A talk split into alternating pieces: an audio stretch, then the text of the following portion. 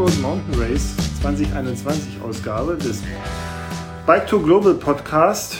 Ähm, den Rest habe ich schon wieder vergessen und natürlich, wo ich bin, ist auch Tobias. Hallo Tobias. Huhu. Der liegt hier auf dem Bett. Genau. Wir haben ein Doppelzimmer in einem Hostel, haben gerade unsere Fahrräder eingepackt, sind ein bisschen im Eimer, schlafen sofort ein. Wenn einer von uns den Raum verlässt, schläft der andere ein. Äh, Und jetzt quetschen wir mal eine Zusammenfassung dessen, was wir in zwei Wochen erlebt haben zwischen die Schlafphasen. Ja, also das wird, äh, das wird durchaus interessant, weil wir, glaube ich, selber immer noch versuchen, uns zu erinnern. Wir haben jetzt hier parallel noch eine Karte von Kasachstan, äh, da geht schon los, von Kirgisistan ausgebreitet, damit wir uns ungefähr orientieren können. Ähm, was haben wir verabredet? Wie wollen wir vorgehen? Erstmal allgemein, Silk Mountain Race, was war das? Oder was ist das? Äh, dann, was wir an, und da würden wir es eher, wir würden es nicht chronologisch machen wollen, sondern wir würden eher darüber sprechen, was waren so unsere schönsten und die härtesten Momente. So, da hatten wir beide unsere Ups und Downs. So, das fand ich ganz interessant, auch in der Teamdynamik. Wie war es so als Team? Genau, das ist, glaube ich, auch so einer der großen, großen Unterschiede zum Atlas Mountain Race. Da haben wir ja danach gesagt, ja, ja, das war alles kein Problem, dann sind wir halt durchgefegt und gut war's. Und ich glaube, jetzt in den zwei Wochen, da haben wir schon beide mal mit dem Gedanken gespielt, wie wäre es denn jetzt eigentlich, wenn wir hier das Handtuch werfen? Ja, einfach aufhören. Das wäre schön. ja. Ähm, aber ich glaube, das gehört dazu. Ja, kommen wir gleich noch dazu. Auch die Unterschiede zwischen Atlas und Silk Road, die waren, sind doch erheblich, wie ich finde. Genau, dann haben wir, glaube ich, einen extremen Bike-Gear-Test unabsichtlicherweise durchgeführt. Da wollen wir auch Ja. ganz kurz drüber reden. Was war gut und von welchen Teilen sind wir so ein bisschen enttäuscht, die wir dabei hatten? Genau. Vielleicht hilft es dem einen oder anderen. Genau, damit ihr wisst, was auf dem Elbe-Radweg nicht zu fahren ist und was schon. oh, sind wir wieder böse. Und ähm, genau, und dann, was war denn am Ende? Dann überlegen wir ganz kurz, würden wir mit dem Wissen, das wir jetzt haben, in der Vorbereitung irgendwie was anders machen? Was waren denn unsere Ja. Learnings, Ja. wie man es schon so schön sagt? Ja, die Antwort ist ja. Ähm, okay, also lass uns mal einsteigen. Silk Road Mountain Race, für die, die es jetzt äh, vielleicht noch nicht so wissen, ist ein, ja, ein Fahrradrennen, äh, ein Bikepacking, ein Ultra-Bikepacking-Rennen äh, im Selbstversorgermodus, das durch Kirgisistan, dort vornehmlich das Tian Shan-Gebirge geht, das ähm, über, also in diesem Jahr über 1859 Kilometer, 54 Kilometer. Ja, irgendwie sowas, knapp 1860 Kilometer, Ja, knapp 34.000 Höhenmeter. genau, also viel zu tun. Und ähm, man hat 15 Tage Zeit. Und es hat damit begonnen, dass es in diesem Jahr einen äh, besonderen Start geben sollte. Sonst war es in der Vergangenheit so, dass in Bischkek gestartet wurde. Das ist die Hauptstadt, genau. Genau, morgens irgendwie und dann ging es halt los.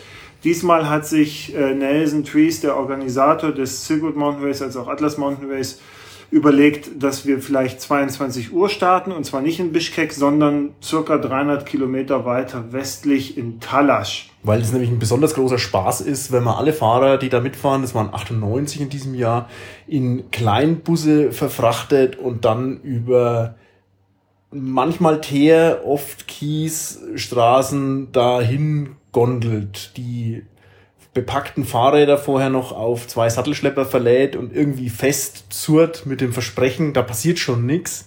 Ist auch nichts? Also ich weiß nicht. Doch, bei mir war mein, mein, ähm, mein Lenkerband äh, links war einmal komplett gecuttet, aber das Okay. habe ich mit einem Elektrotape einfach hingetaped und dann war wieder alles in Ordnung. Aber das hat halt einer irrtümlich mit runtergeschnitten. Ja. Ja. Also, das hat ganz gut geklappt, aber was nicht geklappt hat, ist, dass die Fahrräder quasi eher da waren als die Fahrer. So kam es, dass wir dann 22 Uhr waren wir sowieso noch auf der Strecke, sind dann dort in irgendein Hotel erstmal gegangen. Dann hieß es, die Fahrräder kommen gar nicht. Wir sollen uns doch bitte schön äh, hinlegen und schlafen und dann gucken wir morgen um sechs weiter. Dann haben wir uns alle hingelegt und geschlafen. Und auf einmal um drei ging's los. Fahrräder sind da, los geht's. Alle raus aus dem Tiefschlaf sozusagen ja. auf die Räder gesprungen, fertig gemacht. Genau, dann sind wir um 4 Uhr 24 ähm, an einem Samstagmorgen, 14. August war das. 14. August, äh, losgefahren ins Silk Road 2021. Genau. Was damit anfing, dass wir mal 50 Kilometer bergauf gefahren sind zunächst.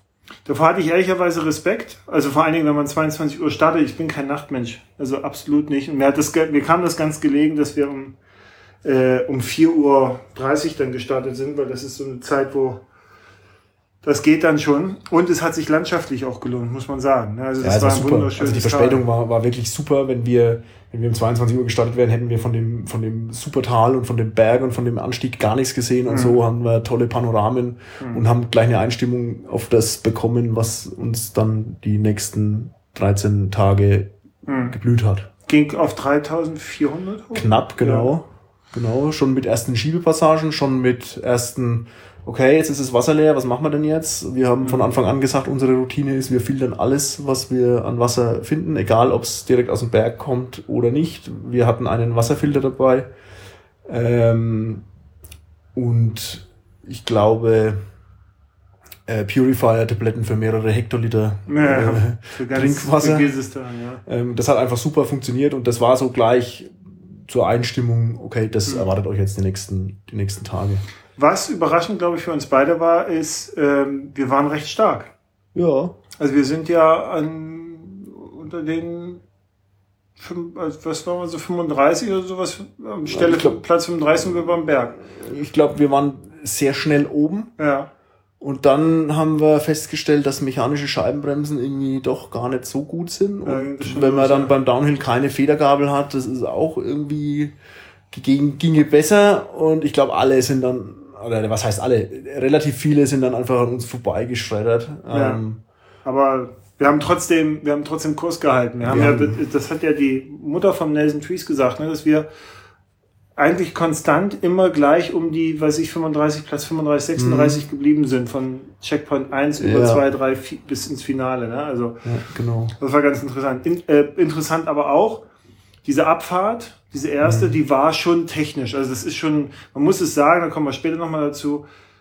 Das Silk Road Mountain Race ist eigentlich ein primäres Mountainbike-Rennen. Wir fahren mhm. so gesehen Mountainbikes schon, mhm. aber halt mit Rennradlenker und ohne Federgabe. Ja, ähm, und noch mit ein paar anderen Sachen, die sich hier nicht gerecht haben, aber sagen wir mal, wo im klassisches Mountainbike klare Vorteile hat.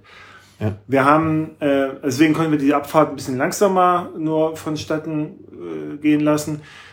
Hat dann sicherlich auch, also mit dem Bremsen ging. Ich war eigentlich auch zufrieden mit meinem Bremsen jetzt so, weil das ist halt nur die, das, was uns im, in Marokko ja auch schon so äh, genervt hatte, ist, dass diese Druckpunkt halten, mhm.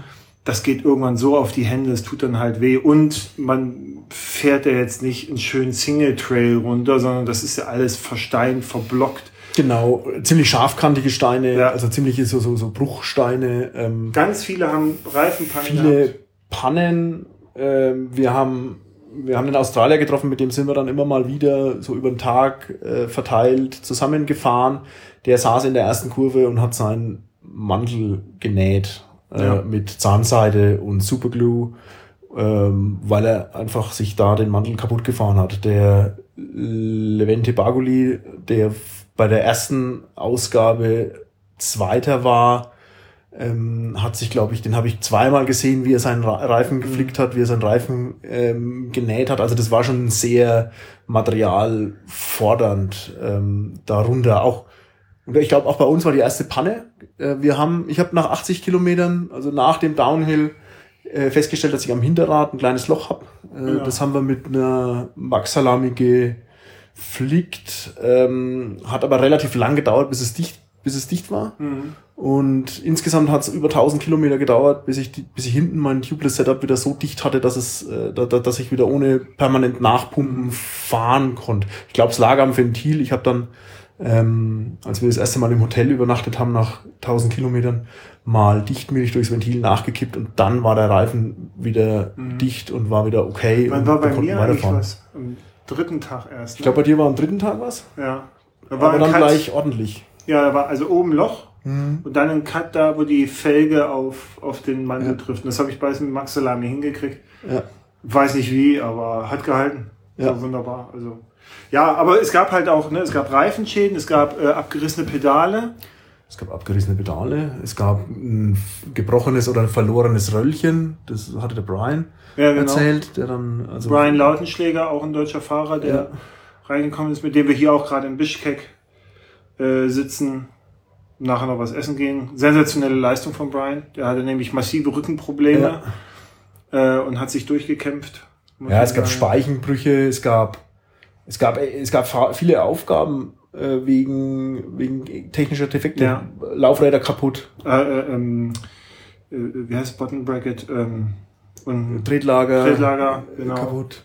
Freiläufe gebrochen. Ja, ja. also genau. Also alles alles lose dabei. Kassetten, weil lose, man dachte, man zieht mit 40 Newtonmeter ja, an. Lose, lose Kassetten. Meine Kassette war lose. Wir haben die dann mit dem kleinen, aber sehr wirkungsvollen Tool, Tool Unio, von Unio, der Kassettenabzieher von Unio, glaube ich. Mhm. Äh, ganz flaches. Ganz Teil. flaches, rundes Eisenteil, äh, mit dem man eigentlich den Freilauf, äh, die, die Kassette löst, wenn man mal eine Speicher wechseln muss. Wir haben das Tool kombiniert mit einem Zelthering dafür verwendet, um meine Kassette wieder festzuziehen. An Tag drei, glaube ich, äh, war das mehrmals und irgendwann hat es dann wieder, hat sie dann wieder gehalten. Oder wir haben es ignoriert. Oder wir haben es wir haben's ignoriert. Es ist halt schwierig, ohne äh, richtiges Werkzeug, ohne richtigen mhm. Hebel 40 Newtonmeter auf die, auf die Kassette zu kriegen. Ähm, hat dann gehalten bis zum allerletzten Tag. Und genau. jetzt ist wirklich Spiel drin. Also jetzt scheint ein größerer Schaden vorzuliegen, ja. aber jetzt ist es eh wurscht. Das ist ohnehin erstaunlich, äh, was, also wenn man sich vor Augen hält, diese paar Tage, ne, was die einem quasi nahezu perfekten und neuwertigen Fahrrad zusetzen können. Also mhm. ähm, was ich jetzt gesehen habe, bis auf diese Reifen, war bei mir eigentlich nichts. Bei mir hat sich hinten nochmal einmal dieses Schaltröllchen gelöst, das habe ich aber festgeschraubt wieder. Mhm. Das war eigentlich so die Hauptsache, ne? dass immer durch mhm. dieses Gerüttel Sachen mhm. sich gelöst genau. haben. Da musste man halt mal gucken. Aber ansonsten eigentlich nichts. Aber das habe ich auch nach Marokko behauptet und dann beim näheren Hinschauen dann halt nach und nach irgendwas entdeckt. Also ich glaube jetzt nicht, dass da was ist, aber ja. Ähm, ja. Aber ich glaube, wir beide sind ähm, von, sie sind ein, eine von wenigen Ausnahmen, die mit dem, mit dem Tubeless-Setup zu Ende gefahren sind. Also genau. wir haben beide keinen ja. Schlauch eingezogen und ja. äh, ich habe mich jetzt mit vielen Fahrern unterhalten. Viele fahren sind mit einem oder mit beiden äh, mhm. Reifen beschlaucht quasi ins, äh, ins Ziel gekommen, weil sie es nicht mehr dicht bekommen haben. Genau, und bei der Gelegenheit vielleicht auch ein Stimmungsbild zum schönen Thema Aerotan, ne? weil das ist ja der, der, der sehr leichte äh, Schlauch von Schwalbe, der wird ja auch gerne ähm, angepriesen als äh, Tubeless-Alternative. Mhm, also fangen wir vielleicht mal an. Ich habe ich habe die auch, ich habe die mitgenommen, natürlich aus Gewichtsgründen. Ich finde die auch nach wie vor gut. Ich hatte, wir hatten uns ja zur Vorbereitung im Harz nochmal getroffen. Da hatte ich äh, einen Tubeless-Schaden, habe den Schlauch eingezogen und hatte dann gleich ein Loch im Schlauch. Das lässt sich jetzt einfach flicken, aber es ist halt, ja, es ist halt dann ein Schlauch, ne? Und wenn, ob ich jetzt einen Schlauch für 5 Euro oder 10 Euro kaufe oder für 40 Euro, da erwarte ich eigentlich schon so ein bisschen mhm. die Versprechen von Schwalbe. Dann haben wir jetzt einige Leute getroffen, die mit Aerotan unterwegs waren und entweder gute Erfahrungen gemacht haben oder halt total enttäuscht waren, weil nämlich die Knicke äh, in dem Schlauch äh, die durch den durch den Kunststoff dazu gesorgt, dafür gesorgt haben, dass sie aufgehen, dass sie einfach äh, unter der Hitze der Reibung äh, kaputt gegangen sind. Mhm. Ähm, das ist also ein sehr gemischtes Bild. Also ich würde da immer noch hinter Aerotan, wenn man ihn denn das klingt jetzt so großkotzig, richtig einsetzt, ja, also bei Sachen wie eben solchen Races, äh, da würde ich immer noch ein Fragezeichen hintersetzen, würde wahrscheinlich wieder eher deinen Weg gehen, zu sagen, dann lieber 200 Gramm mehr, aber dann halt ein Schlauch, der auch mal was mitmacht, ne? so anstatt dieses Leicht, Leichtbaus. Ja. Ja, das Problem, ist, das Problem ist ja auch, wenn ich den daheim fahre, ist es ja überhaupt kein Problem. Ich ziehe da einen Aerotan rein, ich bin vielleicht nach einer Tagestour, nach einem Wochenende wieder zu Hause und kann, kann ja. das wieder neu aufbauen. Hier stellt sich ja die Frage, äh, wenn ich da irgendwo in der Prärie unterwegs bin, kriege ich denn überhaupt einen 29er Schlauch bei? Ja. Oder gibt's da vielleicht auch gar keinen? Und dann mit einem Schweizer Käse-Aerotan in der Gegend rumzufahren, mit einem schlechten Gefühl oder lieber doch einen stinknormalen alten äh, ja. Gummischlauch dabei zu haben, wo, wo ich mir sage, naja, den kann ich zur Not auch 20 Mal flicken und der wird schon irgendwie halten. Ähm, also da, da ja. würde ich mich für die in meinen Augen sichere Variante entscheiden. Ja, also ich glaube auch, dass für 90 Prozent der Fahrer und Fahrerinnen Aerotan durchaus eine Pannenalternative ist bei Tubeless, so in den, ne, aber für, für so eine, für so eine Einsätze jetzt hier, wo es mal, also wo es drauf ankommt, dann vielleicht eher nicht. So. Also wo, eine, wo, eine, wo mehr Unabhängigkeit gefragt ist, ja. vielleicht eher nicht. Ja, vielleicht nochmal, äh, wenn wir mal bei der Chronologie bleiben. Ich glaube, yeah, wir, wir, haben, wir haben einen geilen ersten Tag hingelegt, finde ich. Finde ja. ich nach wie vor. Ich glaube, wir sind 180. 180 Kilometer, 300, äh, 3600 Höhenmeter. Mhm. Ähm, haben an so einem Fluss äh, gezeltet, wollten eigentlich in ein Gasthaus, weil wir gedacht haben, na ja, jetzt sind wir schon so lang wach und was macht es eigentlich mit unseren Körpern, wenn wir vorher schon nicht richtig geschlafen haben und hängt es dann nach? Äh, hat sich schnell erledigt, weil da, wo wir ein Gasthaus vermutet haben, gab es keins. Ähm, also haben wir, haben wir gezeltet, ähm, haben uns gefreut, haben uns in unseren kleinen Köpfen schon ausgemalt, geil, wenn wir jeden Tag 180 hinkriegen, dann sind wir ja hier in 10 Tagen fertig. Das ist ja der absolute Wahnsinn. Und der Hammer kam dann einfach am nächsten Tag. Genau, Grüße an Nico an dieser Stelle. Genau. Äh, von Suicycle Berlin. Äh, wir sind ein paar Stunden, Tag, ein, zwei Tage zusammen gefahren, haben an dem Abend auch zusammen gezeltet. Ähm, Nico war dann richtig schnell unterwegs. Ich hätte gedacht schneller, aber gut, er wird das schon wissen. Ähm, ist leider auch schon wieder in Berlin, während wir hier noch im Bischkek sitzen. Also schöne Grüße an dieser Stelle. Ja, äh, 180 Kilometer und gleich am nächsten Morgen äh, Waschbrettpiste. Ne? Also das muss man sich jetzt auch nochmal, was, was, die, was den Belag angeht, vor Augen halten. Der Silk Road Mountain, das Silk Road Mountain Race findet äh, am wenigsten auf Asphalt statt und findet am wenigsten auf den Gravel, äh, Gravel äh, äh, Schotter Waldwegen statt, die gerne in Blogs und Magazinen verkauft werden. Sondern das schaut halt hier so aus, als ob jemand eine Bundesstraße bauen wollte und hat irgendwie die erste äh, Unterbauschicht drauf äh, geschmissen und dabei blieb's halt dann. Genau. Und da Oder, fahren die genau. Autos und wir halt fuhren da drüber und nach der, mit jeder Beschleunigung und mit jedem Bremsen schiebt sich das irgendwie zusammen und gibt dann so kleine Bodenwellen, die aneinander gereiht ausschauen wie ein Waschbrett. Und da äh, schreddert man halt äh, drüber und äh, dankt der Evolution, dass das Gehirn irgendwie in Wasser gelagert ist, weil sonst, glaube ich, wird relativ schnell gar nichts mehr funktionieren. Ja. Ähm, man findet aber auch in den seltensten Fällen, also es gibt, es kommt vor, aber man findet sehr selten fahrbare Spuren rechts ja. und links oder in der Mitte. Also das, man ist eigentlich immer damit beschäftigt, sich man muss sich sehr konzentrieren, weil man da auch hinfliegen kann. Mhm. Brian hat es, glaube ich, einmal weggedrückt auf so einer mhm. äh, Wellblechpiste. Der ist in Sand in den, in den Randstreifen gekommen und hat's, dann hat es ihn weggedreht. Ähm, um einen Weg zu finden, dass man nicht ganz so arg durchgeschüttelt wird. Wenn man, wenn das dann weiter hoch geht, wird aus so einer Wellblechstraße äh, äh, gerne auch mal so eine Art alpiner Wanderweg, der eigentlich in Deutschland nur mit 4x4 Fahrzeugen zu befahren ist, also schon sehr steinig. Mhm. Und dann sehr häufig auch gern genommen äh, die Alternative, manchmal bin ich ein Fluss und manchmal bin ich auch der Weg. Ja. Ähm, und äh, da muss man halt mit dem Fahrrad durch. Das, äh, also es, es klingt jetzt alles sehr dramatisch. Ihr, ihr habt ja vielleicht auch schon die ein oder anderen Bilder von uns gesehen.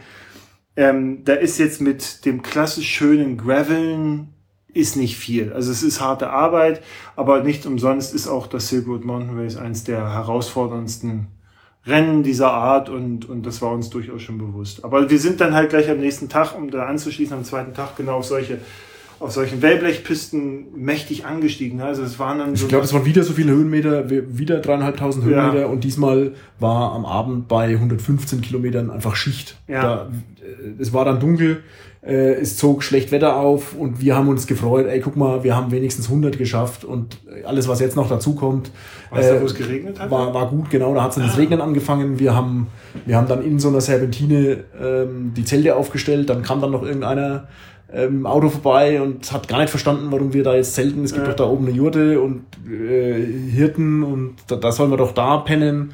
Ähm, der fuhr dann auch wieder weiter und es hat die ganze Nacht einfach kontinuierlich. Auch das war keine Straße. Also nur weil dort ein Auto fährt, heißt nicht, mhm. dass es eine Straße ist. Es war eigentlich so ein Gebirgspfad, Ja. wo man auch mit dem Auto, lang- also mit einem 4x4 langfahren konnte. Genau. Aber der war halt auch so steil, dass wir schieben mussten, Ja. tendenziell. Wir Ja, haben uns in einer dieser Kurve, die so ein bisschen breiter war, haben wir uns halt Genau. hingestellt. Ja, und dann saßen, und dann saßen wir da und haben kurz gerechnet. Eigentlich war doch unser Plan, 155 Kilometer mindestens am Tag zu machen, um in zwölf Tagen zu finishen. Gestern wollten wir noch in zehn Tagen fertig werden mit 180 Kilometern. Heute haben wir schon das Ziel quasi unter Boden. Oh weh, oh weh, das wird ja hier was geben. Und dann hat's die ganze Nacht geregnet.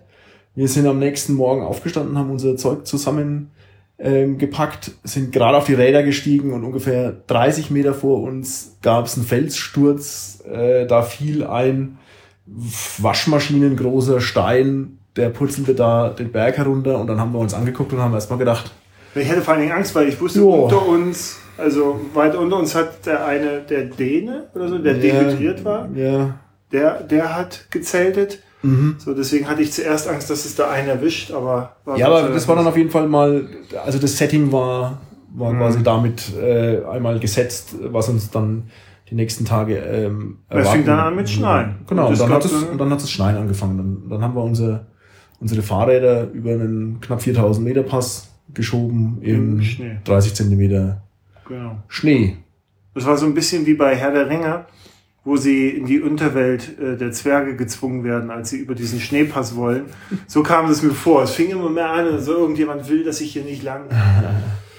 naja. Aber ja, war ein Erlebnis. Ich meine, die Bilder, ne, das wunderschönes Land und sehr beeindruckend, sehr rau, ja. Also das ist sehr ehrfurchtsvoll und ehr, ehrfurcht äh, erregend auch. Aber wir waren echt froh. Das ist Schwerstarbeit durch Schnee. Also wer das schon mal gemacht hat, ein bepacktes Rad durch Schnee zu schieben, ja, das ist also oder teilweise zu fahren, das ist schon schwierig. Oben angekommen sind wir dann natürlich runtergeheizt, soweit es ging. Dann war der Schnee auch irgendwann weg. Ja, das war ja, das das war ja auch total verblüffend. Ne? Ja. Wir, wir, hatten ja Temperaturschwankungen an einem Tag von ungefähr 30 Grad. Ja. Äh, wir, sind, wir sind meistens morgens um ähm, kurz nach vier aufgestanden, saßen kurz nach fünf auf dem Rad, haben eine Stunde in der Dunkelheit, in der Dämmerung gemacht. Ähm, und in dem Moment, wo du, wo du über den Pass drüber warst, bei 0 Grad oder Minusgraden und äh, runtergefahren bist ins, ähm, Ins Licht. in, ins, ins Licht und ins Tal, wurde es auch ganz, ganz schnell, ganz, Ja. ganz warm. Ne? Und wir sind unten, wir sind mit allen, was wir hatten, hatten oben losgefahren und unten erstmal sofort wieder ausgezogen, weil es ja. einfach so, so heiß war. Also das Da war kam Jakob vorbei und sagte, er hat Slivovitz mit, ne? Das Ja, war genau, das. genau. Ja, ja. Schnaps. Schnaps, wenn, wenn kalt, Schnaps. Ja, und wenn warm auch Schnaps. Ähm, Ja, witzig. mhm. wie ging es denn dann eigentlich weiter? Ich wüsste gar nicht mehr, wo. Ja, dann sind wir, ich glaube, dann sind wir in den nächsten, in den nächsten Pass reingefahren. Ähm, Ihr merkt schon, das ist die Geschichte Silk Road ist immer, also es kommt immer ein Pass. Es kommt immer ein Pass, es kommt immer ein langes Tal mit einem langen Anstieg zu einem Pass. Anstiege von teilweise 70 Kilometern. Mhm. War das dann zum Arabell der? schon? Nee, das war, das war dann ins Karakoltal. Und dann das Karakoltal runter nach Kochkor, Ja. Zum ersten Checkpoint, Checkpoint, an dem okay. wir zwei Nasen erstmal vorbeigefahren sind, weil, ja, weil wir es halt nicht gesch geschnallt haben. Und dann Nee, war der der, Track hat, also der Track hat auch nicht direkt hingeführt und es, und es lagen keine genauen Infos vor und es gab äh, Koordinatendaten, die aber nicht ja, gestimmt haben. aber der Und Fehler, saß, der Fehler saß hinterm Lenker, wir waren einfach zu doof. Ich finde und das gut, dass du so und selbstkritisch sind da bist. und sind da halt einfach vorbeigefahren und äh, haben dann festgestellt, da ist das Dorf zu Ende, lassen wir umdrehen. Und dann haben wir festgestellt, dass wir ungefähr zwei oder zweieinhalb Tage vor, vor der Cut-Off-Zeit liegen, Ja, sehr gut unterwegs waren. dass wir super unterwegs waren, ähm, haben uns gefreut. Da, da waren wir noch in den Top 35 oder so. Genau. Also das war, ohne dass wir uns großartig Ja, angestrengt haben haben. uns, haben uns gefreut, alles lief, haben kurz was gegessen, Losgefahren und die Kassette fing an zu haben uns äh, so ein bisschen geärgert, dass wir es planungsmäßig ähm, nicht besser hingekriegt haben und nicht im Hotel am Checkpoint knacken konnten, Mhm. sondern wir waren halt da am Vormittag oder so Ja. und ähm, dann kam auch nichts mehr äh, in, der, in der Folge. Ähm, was dazu geführt hat, dass wir, glaube ich, es war sehr heiß und wir haben, glaube ich, die ersten sechs Nächte im Zelt gepennt Ja. ja, wir waren völlig und haben dann auch ziemlich männlich gerochen, glaube ich. Ich nicht. Aber deswegen hat man ja zwei gewesen. Zelte, wenn man als Genau. Pair fährt. Ja. Äh, dann kam Wellblechpiste. Das weiß ich noch. Und dann kam doch irgendein Pass. War das denn jetzt der Arabelle-Pass? Genau, das war dann Arabelle, glaube ich. Da hatte ich nämlich mein Tief, weil wir hatten ja gesagt, wir wollen über Höhen und Tiefen und sowas sprechen. Also da habe ich gemerkt, das war eine Anfahrt von 70, 80 Kilometern zu dem Pass hoch. Auf dem Roadbook sah das alles machbar aus, ne, wie so eine Rampe. Ja.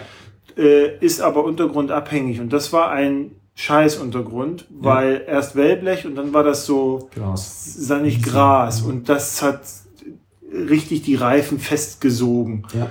Und man kam nicht voran. Man fuhr die ganze Zeit hoch, man fuhr aber auch nicht wirklich richtig hoch. Also man ist sehr langsam gestiegen. Wir waren bei, weiß ich nicht, 3000, 3200 Ja. und du kommst nicht hoch und du wusstest, wie hoch war das Ding? 3800 oder so? Irgendwie knapp 3900 Meter. Ja. Und du hattest auch den Eindruck, also zum, zumindest ging es mir so, man fuhr da in, in dieses Hochtal rein und hatte permanent den Eindruck, es geht bergab.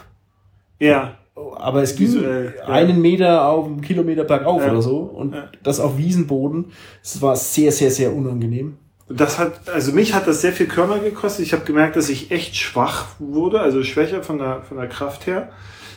Und das endete dann darin, dass wir äh, mit Einbruch der Dämmerung, so 20.30 Uhr, standen wir dann am Fuße der, äh, des Passes. So, Mhm. und das ist immer so, die, die Straße geht ran und dann ist auf einmal noch so viel Berg übrig und dann machen sie halt die letzten ja, äh, 300 Höhenmeter zwei Serpentinen. So. ja, Und dann haben wir da hochgeschoben.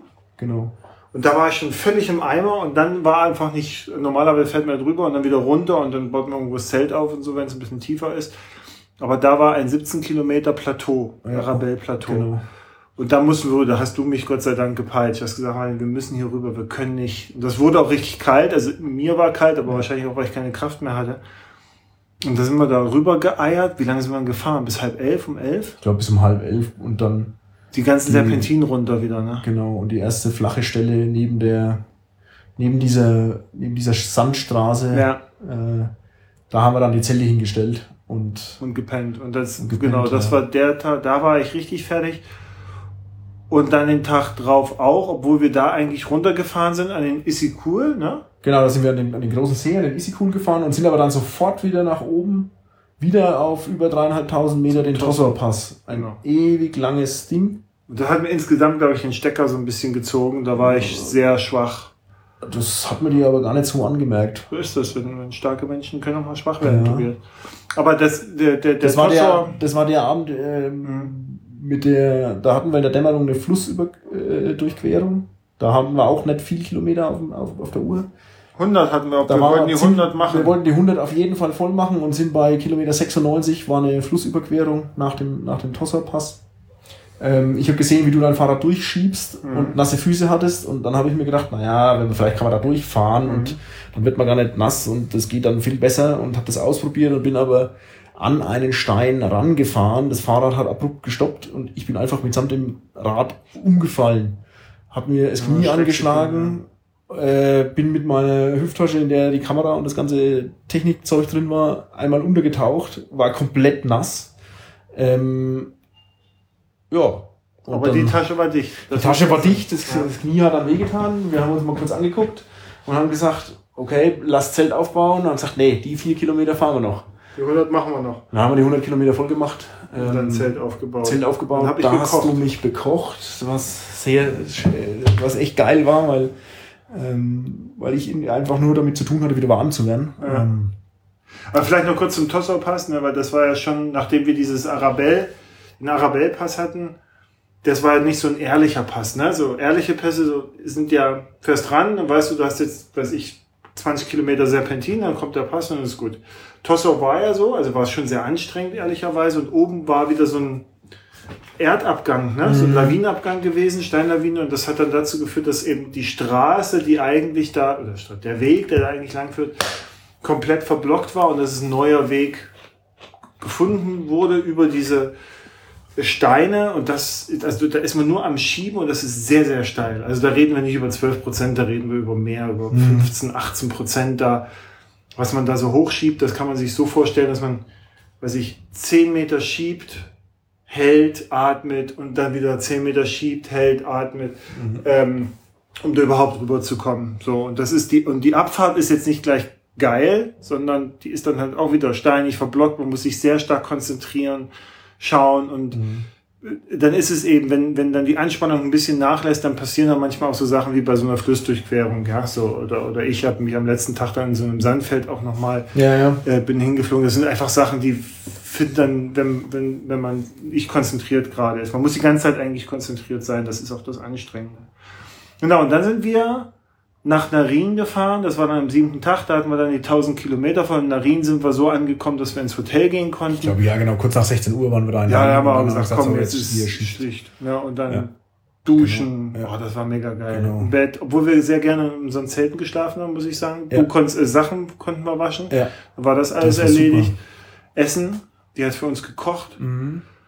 Das war sehr lecker. Und dann kamen auch noch zwei andere Radler ein bisschen später. Mhm ähm, und da hatte sich dann, da bildete sich so langsam ein Grüppchen raus aus äh, äh, fünf, sechs Leuten mit uns zusammen sozusagen, die sich genau. immer wieder die nächsten Tage getroffen haben, weil wir gleiche, mhm. gleiches Tempo hatten und ähm, das das war diesmal ganz toll. Das hat mir beim Atlas so ein bisschen gefehlt, Atlas Mountain Race. Vielleicht auch, weil wir da langsamer unterwegs waren. So, da sind wir mehr alleine gefahren, weniger connected so mit anderen Grüppchen. Ja. Äh, jetzt waren wir viel mehr drinnen. Ich glaube auch, weil wir ja, mehr, glaub, mehr im vorderen Feld gefahren sind. Ja, und ich glaube auch, dass, dass das hier nochmal ein ganz anderes Miteinander-Leiden ist, als das im Atlas der Fall war. Guter ja. Punkt, weil, wenn wir jetzt nämlich sagen, siebter Tag, 1000 Kilometer, da sind wir nämlich, glaube ich, bei dem Punkt, ähm, der nicht zu unterschätzen ist beim Silk Road Mountain Race im Vergleich zum Atlas Mountain Race, ist die Länge des Rennens. Mhm. Beim, beim Atlas waren wir ja quasi nach sieben Tagen oder schnellster nach dreieinhalb Tagen oder sowas fertig durch und dann ist es okay. Und ich habe es auch so gefühlt, so dieses nach sieben Tagen, okay, jetzt ist, ja. jetzt könnte es eigentlich mal gut sein. So, ja. habe ich gesehen, Dankeschön, war ein toller Pass, tolles Land, Tadschik ja. äh, Tadschikistan, äh, Kirgistan, ole, so. Aber nee, man hat dann mindestens, also man hat dann ja noch im schlimmsten Fall nochmal die gleiche Zeit ja. auf dem Rad vor sich. Und die zweite Hälfte wurde ja nicht besser. Nee. Aber ehrlicherweise war der äh, siebte Tag, also als wir aus Narin losgefahren sind, ja. Richtung Checkpoint 2, ja. das war der erste Tag, an dem ich nicht dran gedacht habe, aufzuhören. Ach, vorher hast du immer. Ich habe jeden Tag. Ich habe nee, jeden hab Tag gedacht. So. Ich habe jeden ja. Tag dran gedacht als ich, als ich in den Scheißfluss gefallen bin und mir ja. das Knie angehaut habe, habe ich mir nur gedacht, ja, möglicherweise tut es ja so weh, dass ich gar nicht weiterfahren kann. Nee, ich habe in dem Moment gedacht, also ich habe okay, wirklich, ich habe wirklich in meiner, in meiner, in der Ausredenkiste ja. mir Sachen zurechtgelegt. Ja. Bitte auch die Kassette. Ah, jetzt ist die Kassette locker. Möglicherweise kann ich ja da gar nicht weiterfahren. Ja. ja. Nee, jeden, jeden einzelnen Tag habe ich dann gedacht, wie geil wäre es jetzt, einfach zu sagen, jetzt ist Schluss. Wie, wie geil wäre es jetzt, mhm. einfach zu sagen, okay, und jetzt ist Ende dieses, dieser Qualen. Und ab Narin, ab da hoch zum Checkpoint 2, stand für mich im Kopf fest, okay, und jetzt fahren wir das ja. Ding zu Ende. Und jetzt fahren wir das durch und jetzt will ich das zu Ende fahren. Und ich jetzt will ich auch nichts anderes ja, mehr machen. Als du aufs Knie gefallen bist, habe ich zuerst gedacht, okay, alles klar, Ibuprofen. Und zweitens, ich habe diese Kniemanschette mit. Super. So, ne? das war für mich, also ich habe sofort lösungsorientiert gedacht, obwohl ja. ich auch, ich habe sehr drunter gelitten, dass ich keine Kraft mehr hatte. Ja. So. Das ist mir aber das erste Mal aufgefallen, ähm, an genau dem Tag, als wir da in dieses Grenzding reingefahren sind. Ja. Wir sind von aus Narin lange den Berg hochgefahren, kamen an so einem Grenzpöstchen vorbei, da saßen drei verschlafene Soldaten drin, die unsere Ausweise kontrolliert haben, weil wir dann in die, in die Border Zone zu China äh, quasi eingereist sind und da ähm, 100 Kilometer auf einer auf wieder so eine Waschbrettstraße ähm, gefahren sind. Und da hast du für mich völlig unvermittelt irgendwann am Abend zu mir gesagt, wenn das so weitergeht, scratch ich. Ja. Und ich saß da auf dem Fahrrad und dachte mir, was ist denn jetzt los? Ja, der, der, der Typ schürt die ganze Zeit vorne weg. Ich fahre hinten, ich habe zu tun, dass ich hinten nachkomme. Mhm. Ich, ich habe jetzt gerade mit mir selbst das Commitment getroffen, wir fahren das jetzt zu Ende und jetzt sagt er, er will aufhören. Ja, ich, ich hatte keine Kraft mehr und dann habe ich gesagt, das kann doch wohl nicht wahr sein. Du trainierst ein Scheißjahr für dieses Rennen, ja, du nimmst die Entbehrung, mutest deiner Familie alles Mögliche zu, kaufst dir irgendeinen Scheiß für Fahrrad, okay, kann, Fahrrad ist okay, ne, so, aber all das, hast die große Klappe und sonst was. Und jetzt kriegst du diese Kraft nicht hin, über diesen scheiß Hügel zu kommen. Ja, mir geht's nicht darum, schnell drüber zu kommen, ja. überhaupt. Und das fehlte mir. Und das war halt, um das nochmal zu beschreiben, das ist, wenn man, wenn man äh, auf einer Straße fährt, man sieht einen kleinen Hügel, sagt, okay, den drücke ich nochmal mit. So. Diese Kraft hatte ich nicht mehr. Ich bin an diesem Hügel gescheitert. Und teilweise war es auch so, als ob mein Kreislauf erst später einsetzt. Mhm. Also ich fahre den Hügel hoch, ich habe die Kraft ja. Und auf einmal zieht es den Stecker, ich habe null Kraft mehr und dann fängt erst mein Kreislauf an mit und, und dann kommt das die Kraft. Deswegen habe ich paar Mal gesagt, okay, ich muss kurz warten, bis die mhm. Kraft in den Beinen ankommt ja, ja. und dann kann ich weiterfahren. Wenn ich aber einmal im Rhythmus war, ja. dann bin ich gefahren. Und ich habe mich so geärgert, deswegen habe ich gesagt, das kann nicht sein. Und habe mich dann natürlich völlig falsch so unter Druck gesetzt, dass ich halt losgepowert bin. Dann habe ich mich irgendwann mal umgedreht. Ich habe mich die ganze Zeit geärgert, ja. Dann ist Jakob an mir vorbeigefahren, ein dänischer äh, äh, Radler. Ich so, das kann aber nicht wahr sein. Warum fährt denn der jetzt an mir vorbei mit seinem scheiß Fully? Ja, ich bin doch hier so und so dann habe ich mich umgedreht und du warst schon gar nicht mehr hinter mir. Ne? Dann habe ich irgendwann mal äh, äh, also wieder gewartet und dann kamst du und sagst, was ist denn los? Ich sage, ich habe keine Kraft mehr. Ich komme nicht mehr hinterher. Was machst denn du? So, das war also die Diskussion. Ja. Naja, und dann dachte ich mir, okay, fahren wir erstmal zum Checkpoint 2. Ja. Der gibt, es gibt Essen, toll, und, und äh, wir schaffen das abends, wir können dort pennen, ja, geil, und wir können Tee trinken und einfach ruhig machen und dann, es wird dunkel, wir zwei rollen und plopp. dann macht's plopp und dann ist deine Sattelstütze gebrochen. Genau. Und ich dachte, ein Zeichen, ein Zeichen. ja. Und auf einmal hat es wieder Kraft. Ja, so zwei Kilometer vom Pass zum Checkpoint ist die einfach abgebrochen. Das war noch lang, ne? Sieben Kilometer waren Sieben oder acht Kilometer bin ich mir vorgekommen wie ein Fünfjähriger auf einem geklauten Fahrrad. Ja, man muss vielleicht sagen, also äh, Bilder äh, könnt ihr auch euch angucken auf Instagram, aber es ist quasi direkt Plan an, an dem Eingang der Sattelstütze zum Rahmen, sozusagen mhm. zum Rahmenrohr, zum Sattelrohr abgebrochen, Plan. Genau. Dann haben wir das alte Stück rausgeholt, was im Rahmen drinne war, und ja. haben den Rest reingesteckt, haben natürlich die ja. Arschrakete abgebaut, weil sonst nicht genug Platz ist. Das hat genau. dann dazu geführt, dass Tobias wie so ein Kind auf einem äh, viel zu niedrig eingestellten Sattel sitzt. Genau, die, die Arschrakete vorne auf, den, auf die Auflieger gezurrt.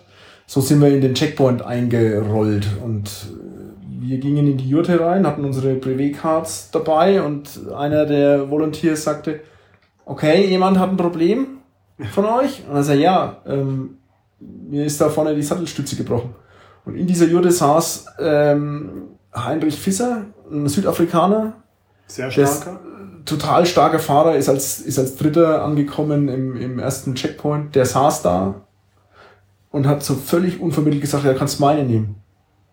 Wie, was? Wie, ich kann deine nehmen? Ja, äh, ich kann immer weiterfahren, ich bin krank, ich bin seit zwei Tagen, sitze ich hier, äh, habe mir irgendwie den Magen verdorben, bin total schwach, ich kann auf keinen Fall weiterfahren. Was hast du für Durchmesser? Ja, 27,2. Ja, habe ja auch, passt. Das probieren wir morgen aus. Und das war so, für mich wieder die Bestätigung, alles klar, wir müssen das jetzt hier zu Ende fahren. Trail das Magic. geht gar nicht ja. anders. Das ist Trail Magic, das ist wahrscheinlich äh, nicht ganz regelkonform. Aber ja, als Selbstversorger dann eigentlich nicht, aber eigentlich das nicht, darfst ja keine Hilfe annehmen, aber das war mir in dem Fall so scheißegal. Ja, ähm, das war in dem ganzen es ging, Rennen. Es ging einfach weiter. So, das war so die, die, die Hauptsache. Es endet ja. nicht irgendwo an der chinesischen Grenze im Niemandsland, wo, du, wo du fünf Stunden zurück in die nächste Stadt brauchst, sondern es gibt die Chance weiterzufahren. Ich habe mir in diesen acht Kilometer Abfahrt zum Checkpoint schon überlegt, okay, vielleicht kann ich mit meinem Leatherman ähm, die Alurohre vom Auflieger auseinandersägen, das Lenkerband, das da dran ist, so wickeln, dass ich das in die alte Sattelstütze reinstecken kann und kann so einen, so einen Verbindungszapfen bauen, um die gebrochenen Stücke wieder zusammenzumachen. Vielleicht kann man ja damit irgendwie weiterfahren, aber das hat sich alles erübrigt, als er gesagt hat, der kannst meine nehmen. Ja. Der hat tatsächlich gepasst. Wir sind am nächsten Tag ähm, weitergefahren, beziehungsweise weitergeschoben, weil dann ging es in die Old Soviet Road ein 1,4 Kilometer langes, 25 Prozent Steigung Stück, äh, Stacheldrahtreste, vager Pfad.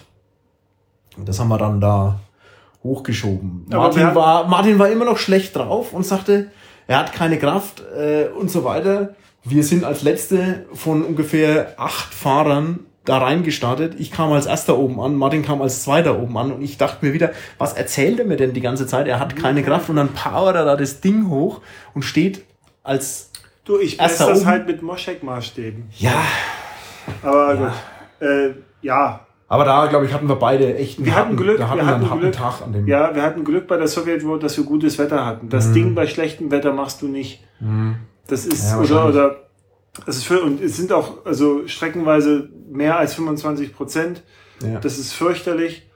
ja, das es ist dann wirklich also zwei, zwei Schritte Bremsen ziehen, Ja. zwei War- Schritte irgendwie war- Rad nachschieben, Bremsen ziehen, Ja. äh, kräftezehrend, anstrengend. Ein wunderschönes Land. Und Das Ja. ist, äh, das hat mich in dem Moment geärgert. Die Bilder schauen so- ja auch mega aus. Ja, es Ja, ist ein wahnsinnig geiles Land. Du bist am Ja. Ende der Welt, ja, Ja. sozusagen. Und es ist nur, nur schön. Unten die Jurten und dann die Pferde und du eierst mit dem Rad da hoch, ja, und okay. Aber das hat ja, diese Soviet Road ist nicht nur dieses 1,2 Kilometer Stück, sondern insgesamt 21 Kilometer. Mhm. Es geht dann noch so wellig da durchs Land hin und her, bis es dann wieder auf eine Straße trifft. Dort hat dann der Track so eine Art Kreis gebildet mit Checkpoint 2. Man ist Genau. quasi reingefahren in Checkpoint 2, hat einen Kreis, ist einen Kreis gefahren und dann wieder auf den Ja. Teile des alten Tracks nochmal gefahren für ein paar Kilometer und Ja. ist dann weitergefahren. Und ist Und dann 80 Kilometer an entlang der einem- chinesischen an einem ein- Grenze, bis ja. dreispurigen Grenzzaun entlang der chinesischen Grenze gefahren. Und da waren diese Türme, da waren so immer Mhm. große Türme und da hatten sie Puppen oben hingestellt, sodass man Mhm. dachte, da wacht jemand, obwohl eigentlich jedem klar ist, wer, also niemand möchte von China nach Kirgisistan und umgekehrt, weiß ich nicht, aber es Ja. machte mir jetzt auch nicht den Eindruck. Aber ich glaube, da hatten wir beide einen harten Tag. Es war Waschbrett Ja, es war und wir sind mit Justin viel gefahren ne? und wir hatten diese Flussdurchquerung. Das war Mist. Und dann haben wir gedacht, okay, wir fahren zumindest bis, ähm, bis in das äh, Jurten, äh, in, in, in dieses Bis nach Taschrabat. Taschrabat, genau. Ehemalige Karawanserei, also Genau, Karawanen halt für oder Pause was- gemacht haben, so ja. Raststätte oder so. Schon historisch, aber als Ja. wir dann dort waren, da ist halt, also ich glaube, hierzulande, hierz- also in Deutschland hätte man mehr jetzt draus gemacht, so als Ja.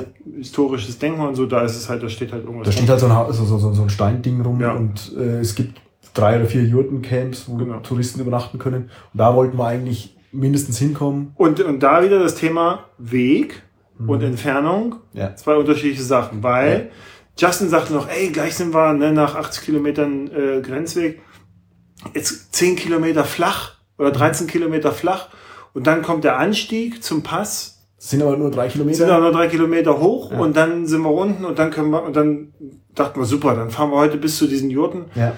Pennen dort und essen noch und dann passt alles so. Dann entpuppten sich aber diese 13 Kilometer als übelste, See oder so? ja, es war, naja, es ist ein See, aber irgendwie trocken, also Ja. zumindest zu der Jahreszeit zum Teil trocken. Da ging es dann einfach über diesen Seeboden. ja. Und Überhaupt kein Weg. Grasbüschel, Ja, die also nur ein als, GPS-Track als folgen. Stoppschild Ja. äh, fungierten. Also du konntest nicht richtig fahren, du kamst Nö. nicht voran, gar nicht. Das Nö. war mit wie viel kmh, wenn wir da? Fünf, sechs? Ja. So, und, und dann tat der Hinter natürlich mörderisch weh und das nahm kein Ende. Ja. 13 Kilometer auf dem Glühen. Du siehst die Bergkette, wo du hin willst. Du siehst den Mhm. Weg, wo du rein willst. Und dann waren wir endlich da bei Einbruch der Dunkelheit, 20 Uhr. 20 Mhm. Uhr. Und dann hast du noch gesagt, so. Also ich war, ich war an dem Tag echt kreurig. Ich habe gesagt, also können wir vielleicht jetzt hier pennen, weil mein Instinkt sagt mir, Nelson Trees plant bestimmt keinen angenehmen Aufstieg. So. Nein, äh, Jetzt wird nicht diskutiert. Ich kann diese Jurte riechen. Das sind jetzt nur noch, weiß ich, 15 Kilometer oder so. Da fahren wir jetzt hin. Okay, alles klar. Dann sind wir los. Der Weg machte eigentlich auch am Anfang einen guten Eindruck. Ja. Wieder so ein Bergwanderweg, aber man konnte ihn teilweise schieben, gut schieben oder, Genau. fahren. Und dann bog allerdings der Track ab. Und nach links in ein Schotterkar. Und dann sind wir Ja. dieses Schotterkar nach oben geschoben. Wir Schotterkar muss vielleicht nochmal beschreiben. Naja, im Endeffekt ist es wie, wie so ein so, so ein Erosionskegel, wo, wo halt einfach abgebrochene Steine Ja, war äh, Free Climbing drin, drin liegen, ja, genau. Ja. Kein erkennbarer Weg. Es hat gedämmert, es wurde dann dunkel. Ähm, wir haben erst probiert, dem Track irgendwie zu folgen und dann, ich bin vorausgelaufen und irgendwann habe ich mir gedacht, so, das ist ja jetzt, macht ja alles keinen Sinn hier. Ich gehe jetzt da einfach kerzengrad hoch mit dem Fahrrad. Äh, habe immer mal wieder mich umgeguckt, dass Also sehr steil das- übrigens, ne? Geröllhang. ja, mega, sehr mega steil. ähm, kein Weg. Ich habe immer mal nach hinten geguckt, dass, dass quasi Martin einen Anhaltspunkt hat, wo, wo, der, wo der Lichtkegel ist, wo, wo es mhm. geht. Ähm, und habe halt ge geschaut, dass ich so weit vorne bin, dass ich, dass ich noch einen, einen Optionsspielraum habe, nach rechts oder nach links ja. auszuweichen. Aber das ging eigentlich dann doch. Ja, du hast irgendwann oben den Track gefunden. Genau. Und ich habe mich dann daran orientiert. Genau. Und dann waren wir oben, haben noch einmal runtergerufen, ob bei Justin alles in Ordnung ist. Ja, ja, passt. Es war, arsch, es war arschkalt, es ist der Wind gegangen, wir haben uns oben angezogen. Genau, gute äh, Stirnlampen mitnehmen. Wir haben sehr gute noch ja. vom Atlas Mountain Race gehabt. Justin hat so eine Leselampe für, ja, die man manchmal beim Studienkreis noch dazu bekommt. Ja.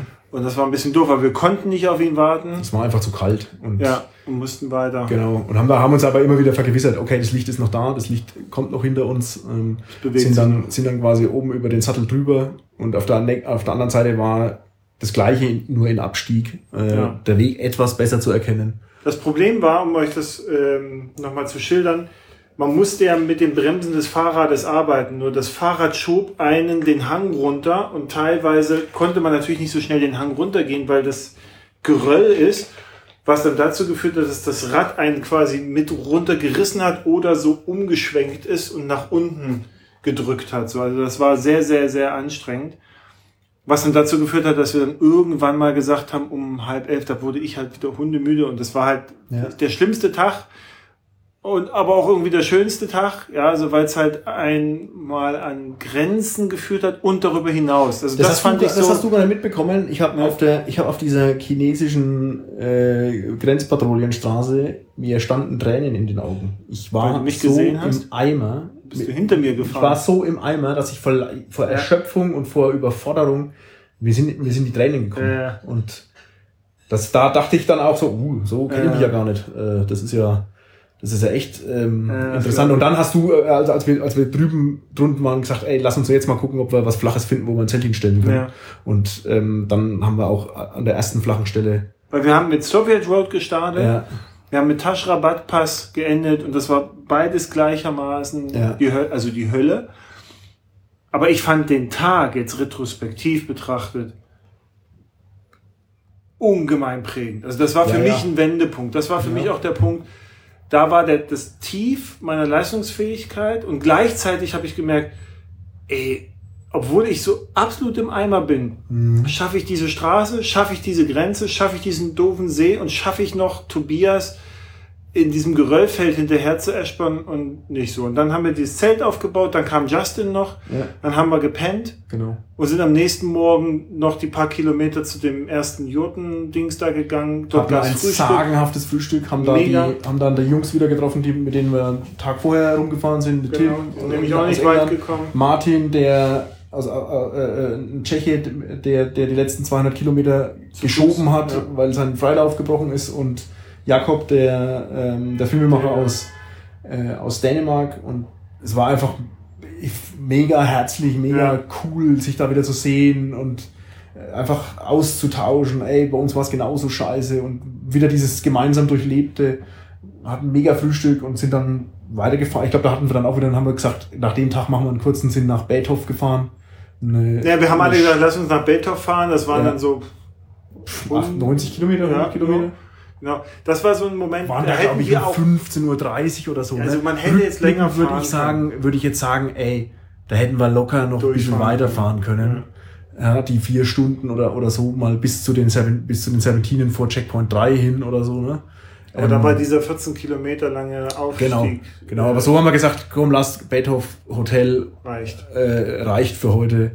Ähm, Justin ist wieder der, der, der Reifen aufgegangen. Genau, genau. Ja, da haben wir, genau, da haben wir geduscht und gegessen. Das war aber auch okay so. Aber ja. rückblickend würde ich auch sagen, das wäre so ein Ding gewesen. Reinfahren, ja. auftanken, nachladen, genau. raus. So. Da ist Martin ja auch weitergefahren. Genau, Martin ist weitergefahren.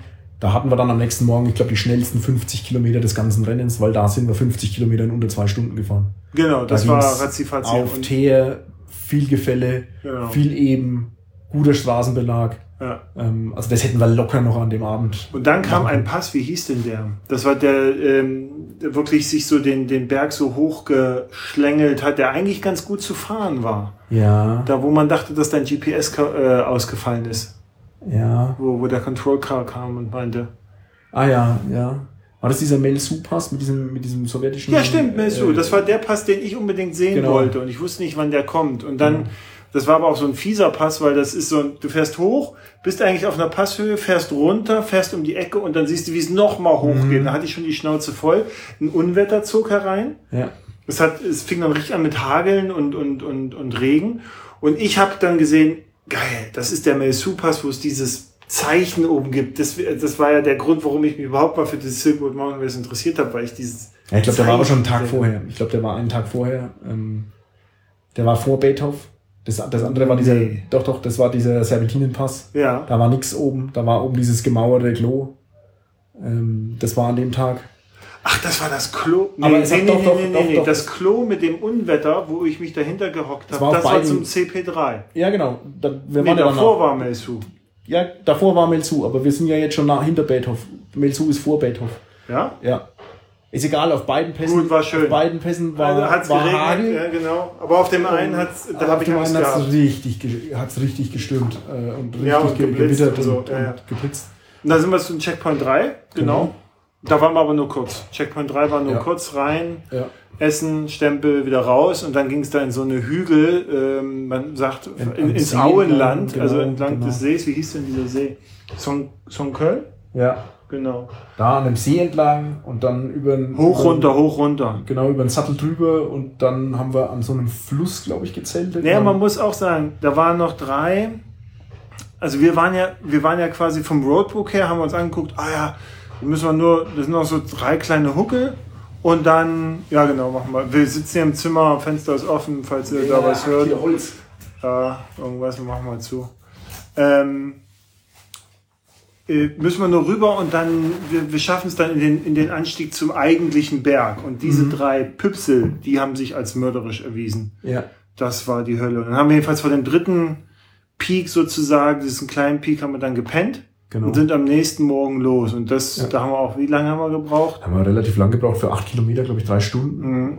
weil es halt auch wieder Schiebepassagen Steil, äh. ausgesetzt, ähm, wenig fahrbar, aber schön. Ich, ich fand super, dass wir das am nächsten Tag gemacht haben. Da kamen wir an der Jurte, an der Jurte vorbei, da, da lief Musik. Im Radio, ja. Da war hat die, total da hat, alles. das war alles komplett still und da hatte der, der Schäfer äh, ein Radio an. Und da habe ich kurz angehalten, so eine Minute und habe einfach mal, weil ich zehn Tage keine Musik oder mehr Ja. gehört habe, habe ich noch mal ganz kurz quasi gehört und es hat gepasst. Ich weiß keine Ahnung, was da lief, aber das hat irgendwie zu der, zu der Gesamtstimmung ganz gut dazu gepasst. Und ja, dann sind wir weiter. Sind wir dann, sind wir dann nicht zum, zum, ähm, ah, Kegeti? Genau, dann waren wir schon, dann waren wir schon in Richtung Kigeti unterwegs. Ja. wieder eine Abfahrt über Wiesen. Dann sind wir an diesem, an dieser Bude vorbeigekommen, wo es den, Chicken Fish. den Chicken Fish gab. Vielleicht zur Erläuterung, ähm, es gab dann einen Versorgungspunkt. Da sind wir reingegangen und das war so eine Art, also wir würden sagen, so eine Imbiss. Straßenimbiss. Ja. So.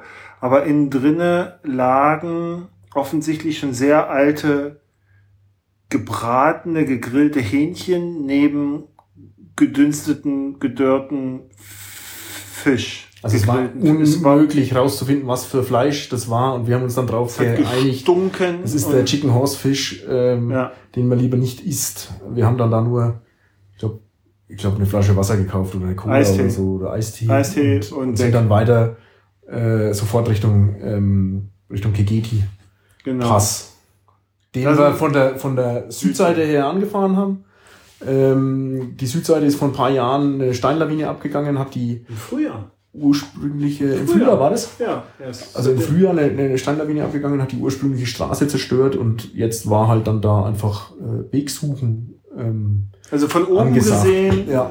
konnte man einen erkennen. Wir sind ja zur Akklimatisierung, sind wir auf den Kegeti hochgefahren von der Nordseite und haben mal runtergeguckt und gesagt, easy. ja, ja, kein Problem, da kann man ja fast bis ranfahren Genau. und dann schiebt man halt noch 300 Höhenmeter hoch. Ja. ja. ja. Nee, wenn man von unten nämlich rankommt, sieht man nämlich gar nichts und Ja. dann sind wir da hoch. Und das war halt Klettern. Das war ehrlicherweise Klettern und gucken und auch wieder zweimal zwei Meter schieben, Mhm. Pause, zwei Meter schieben, Pause.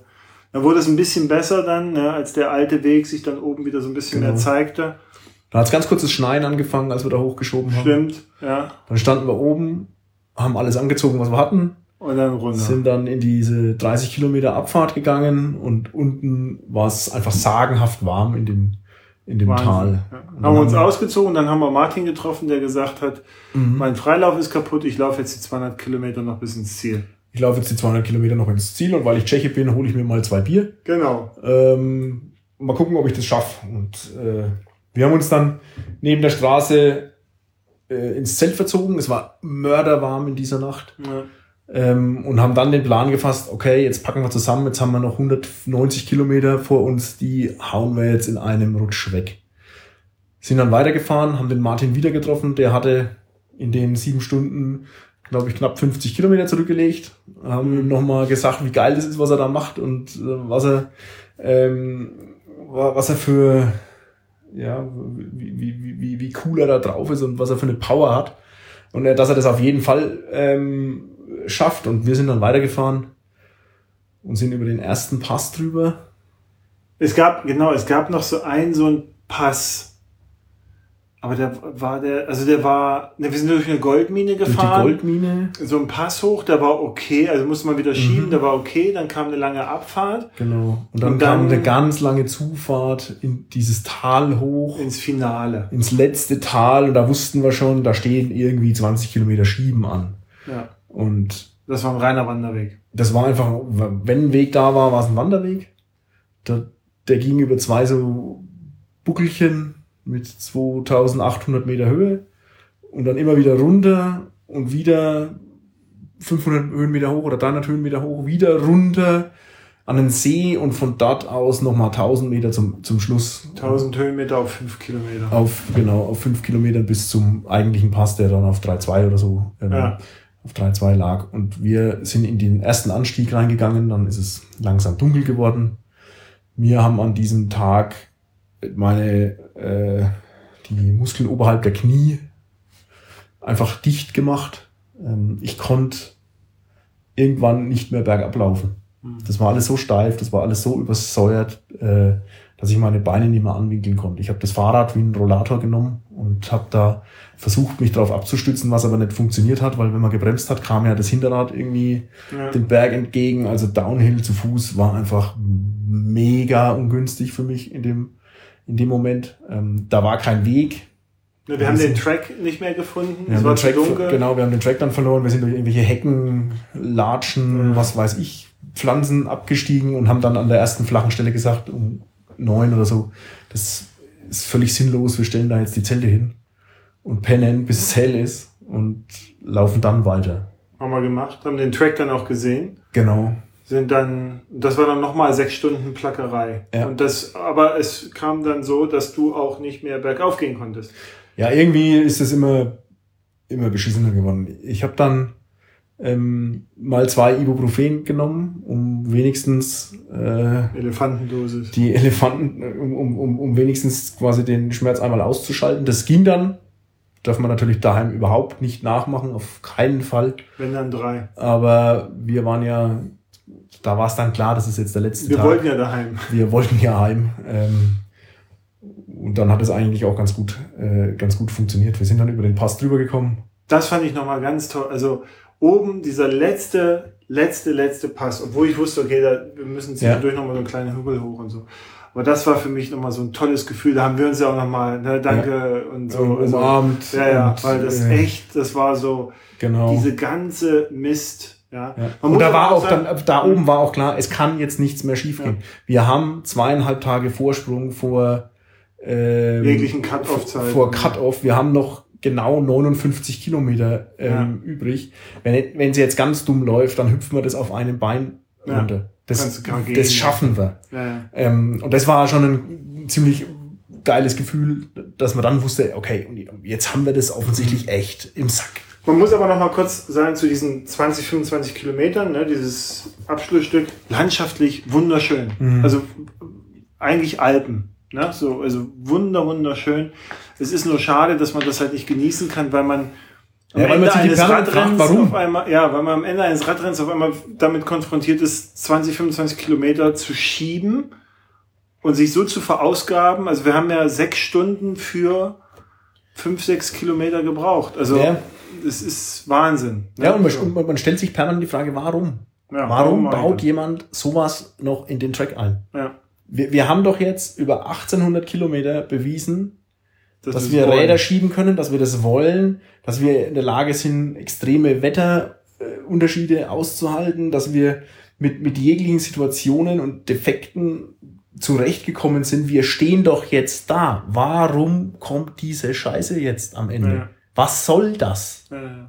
Das war so, das, das ist dann echt schwierig, ähm, wenn man dieser Frage nachhängt und, ähm, und sich eigentlich und so einen Fokus verliert. Und, und eigentlich das, ey, ich muss jetzt da hoch, ich muss jetzt ja. das Fahrrad hochschieben, wenn ich einen Schritt nach vorne mache, komme ich dem Ziel einen Schritt mehr. Ja. Ich habe auch und, mal GC 1,7 Ja, und, und diesen Fokus 6. verliert man so ein bisschen aus dem, aus dem Blick, wenn man sich dann, wenn man, wenn man sich so blöde Gedanken macht und, und sich da drüber aufregt, über irgendeinen Scheiß, den man jetzt sowieso nicht ändern kann. Mhm. Und das, ähm, also das fand ich sehr anstrengend. Wir haben uns ja da länger drüber unterhalten, auch ähm, was das, ja. was ist der Sinn dahinter, ne? Da ja. so ein, so ein ja gut, sind halt Spielregeln, ne, aber sind, ja. Hm.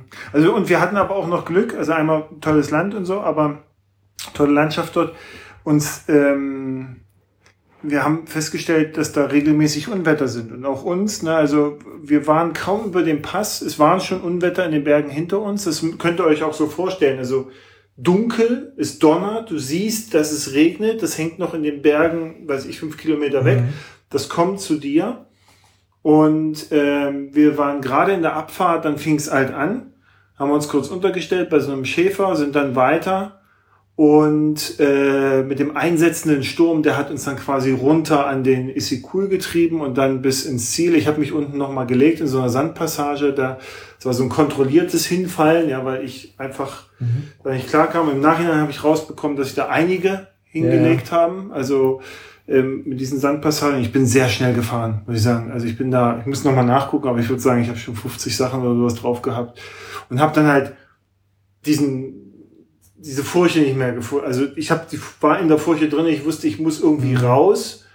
Und ich wusste aber auch in dem Moment, wenn ich bremse, zieht's, zieht sie mich weg. Also habe ich versucht, langsam abzubremsen, habe eine Geschwindigkeit, ich glaube mit 30 und sowas habe ich mich dann rausgeschmissen. Mhm. Das hat dann dazu geführt, dass meine Rippen immer noch ein bisschen wehtun, aber äh, ja, was soll's. Aber das Fahrrad war okay, ich hätte mich sonst geärgert. Ja, das Haus des Ratten muss noch 20 Kilometer der Straße laufen bis ins ja. Ziel, da hätte ich keinen Bock drauf gehabt. Ja, und dann sind wir, ja, dann fing deine Kassette an. Genau, dann kamen, wir, dann kamen wir auf die Straße und dann haben wir, haben wir uns gedacht, ja geil, endlich können wir mal den Vorteil Team ausnutzen und ja. äh, draften. Einer fährt vor, vorweg, der andere hängt sich hinten in, in Windschatten. Ich habe mhm. da ich habe den Anfang, glaube ich, gemacht. Ähm, mhm. da ging, das ging alles. Ähm, waren zügig unterwegs, ja. haben eine, eine Tankstelle, glaube ich, ähm, gefunden und haben da gesagt, komm, dann lass, lass uns noch mal was ähm, zu trinken einkaufen ja. und nochmal schnell eine Cola trinken für die letzten 20 Kilometer. Ne, wir kamen ja aus und, ein, zwei Tagen nicht. Genau. Ja. Dann haben wir da eine Cola getrunken und irgendwie Chips gegessen und, eine, und ein Eis gegessen und sind weitergefahren. Dann hast du die Führung übernommen und ich habe dann sofort gesagt, ey, kürzer, mhm. ey, nicht so schnell.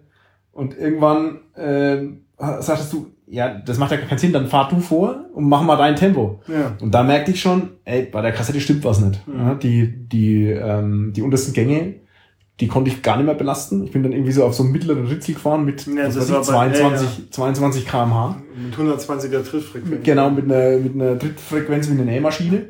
Äh, und, und so sind wir da halt ins, ähm, ins Ziel gestochen. Und dann haben wir festgestellt, oh, diese Kassette hat ja ungefähr zwei Zentimeter Spiel. Hätten wir scratchen können. Da hätten wir, da hätten wir dann unseren Stretch-Grund vielleicht doch endlich äh, gehabt, aber dann war's. Dann, und dann waren wir da, also es war angekommen und dann war, äh, war natürlich schon äh, die Leute, mit denen wir in den Tagen zuvor immer wieder mal zusammengefahren sind, ja, die waren super. schon da, haben uns begrüßt und das hätte ich nicht so erwartet. Also das ja. haben wir auch gemacht bei allen anderen genau. Fahrern. Dann haben wir geguckt auf diesen GPS äh, Map Progress und wenn einer kam, sind wir mal vorgegangen, egal wie besoffen wir schon waren, haben sie begrüßt. Ich habe mich sehr gefreut, wie gesagt, das äh, äh, sehr gefreut über Brian, dass ja. der äh, noch am, am Abend das geschafft hat, da reinzukommen. Dann auch das französische Pärchen. Genau. Das war dann die zweite Frau, die es geschafft hat, mhm. reinzukommen. Die sind später gestartet, weil ihre Fahrräder mhm. im Custom irgendwie hängen geblieben sind. Deswegen auch super Leistung. Ne? Also muss man überlegen, was ja. wo die gelandet wären, wenn sie normal gefahren wären. Ähm, die Jenny Tuff, ist ja die erste Frau gewesen und dann gab es noch eine, wie hieß die, die Slowenin, die hat's erwischt, die hatte Höhenkrankheit oder nicht Bernada Höhenkrankheit, sondern Bernada, genau. Die hatte dann irgendwie Probleme mit der Höhe und Mhm. da war SOS und dann haben sie sie da irgendwie rausgefischt. Ja, also das fand ich, fand ich unglaublich, unglaublich toll. Äh, bei der Gelegenheit, ich springe gerade jetzt thematisch, weil Tobias gerade erzählt hat, äh, dass wir da auf der Straße unseren Teamvorteil ausspielen wollten. Ihr habt ja vielleicht gesehen auf den Bildern, wir fahren beide mit, mit Lenkeraufliegern. Jetzt könnte man sich fragen, Mensch, jetzt erzählt ihr die ganze Zeit von Schieben, von Tragen, von Mist und so. Warum fahrt ihr denn da mit Auflieger?